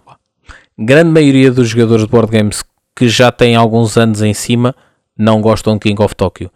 King of Tokyo, para quem está a começar, é fabuloso concordo plenamente. Eu não gosto, mas eu sei perfeitamente que tem a ver com o tipo de jogos que eu gosto agora. Certo. Mas que se calhar tu não, não chegaste a jogar King of Tokyo no início? Joguei. Sim. E gostaste? É. Não, não, não. eu, eu gostei, as, eu gostei as primeiras mas... vezes, tanto que comprei e assim que o comprei deixei de gostar. Pois, eu nunca gostei muito, mas vejo o que é que as pessoas veem no jogo e tenho que concordar que é um bom, é um bom jogo. Bom, agora sim, vamos fechar. Como o primeiro episódio e o segundo episódio ainda estão a ser gravados e não saíram nas datas, ou melhor, não temos datas ainda para sair efetivamente. Eu acredito que quando formos gravar o terceiro episódio já tenhamos datas e nessa altura já comecemos a fazer a tal coisa prometida de explorar os Kickstarters, ok? é uma parte que nós queremos muito ter aqui no podcast. É muito importante para nós porque é uma coisa que nós já fazemos por nós e que faz todo o sentido se estamos aqui a debater board games porreiros para a malta gastar dinheiro. Faz todo o sentido que nós exploremos a parte do, dos crowdfundings porque, pá, verdade seja dita, 30, 30 a 40% da minha coleção foi em crowdfunding e provavelmente a tua também, certo, Pedro? Uh, talvez não tanto, mas uma grande parte sim. Pronto. E, é e... Um, é um mundo perigoso. É um mundo perigoso, pode-se comprar muita coisa má, pode-se perder dinheiro, mas também há muita coisa gira. É preciso olhar Muita com, coisa gira. É preciso olhar com olhos de ver e com cuidado e principalmente, e agora puxo um bocadinho para nós, ouvir quem tem alguma experiência e já, já comprou muita porcaria e já encontrou muitos diamantes. E exatamente por causa disso é que eu quero mesmo muito que isso Yeah. esteja aqui, tem- seja uma parte da- do podcast. Por exemplo, ah, eh, só aqui para terminar, Grim Forest é um- uma aposta de Kickstarter, inclusive numa editora que ainda não tinha lançado nada e é uma excelente aposta. Mas hoje em dia, se vocês me falarem em apostas em editoras novas, no Kickstarter eu vou dizer, "Hum, tenham cuidado.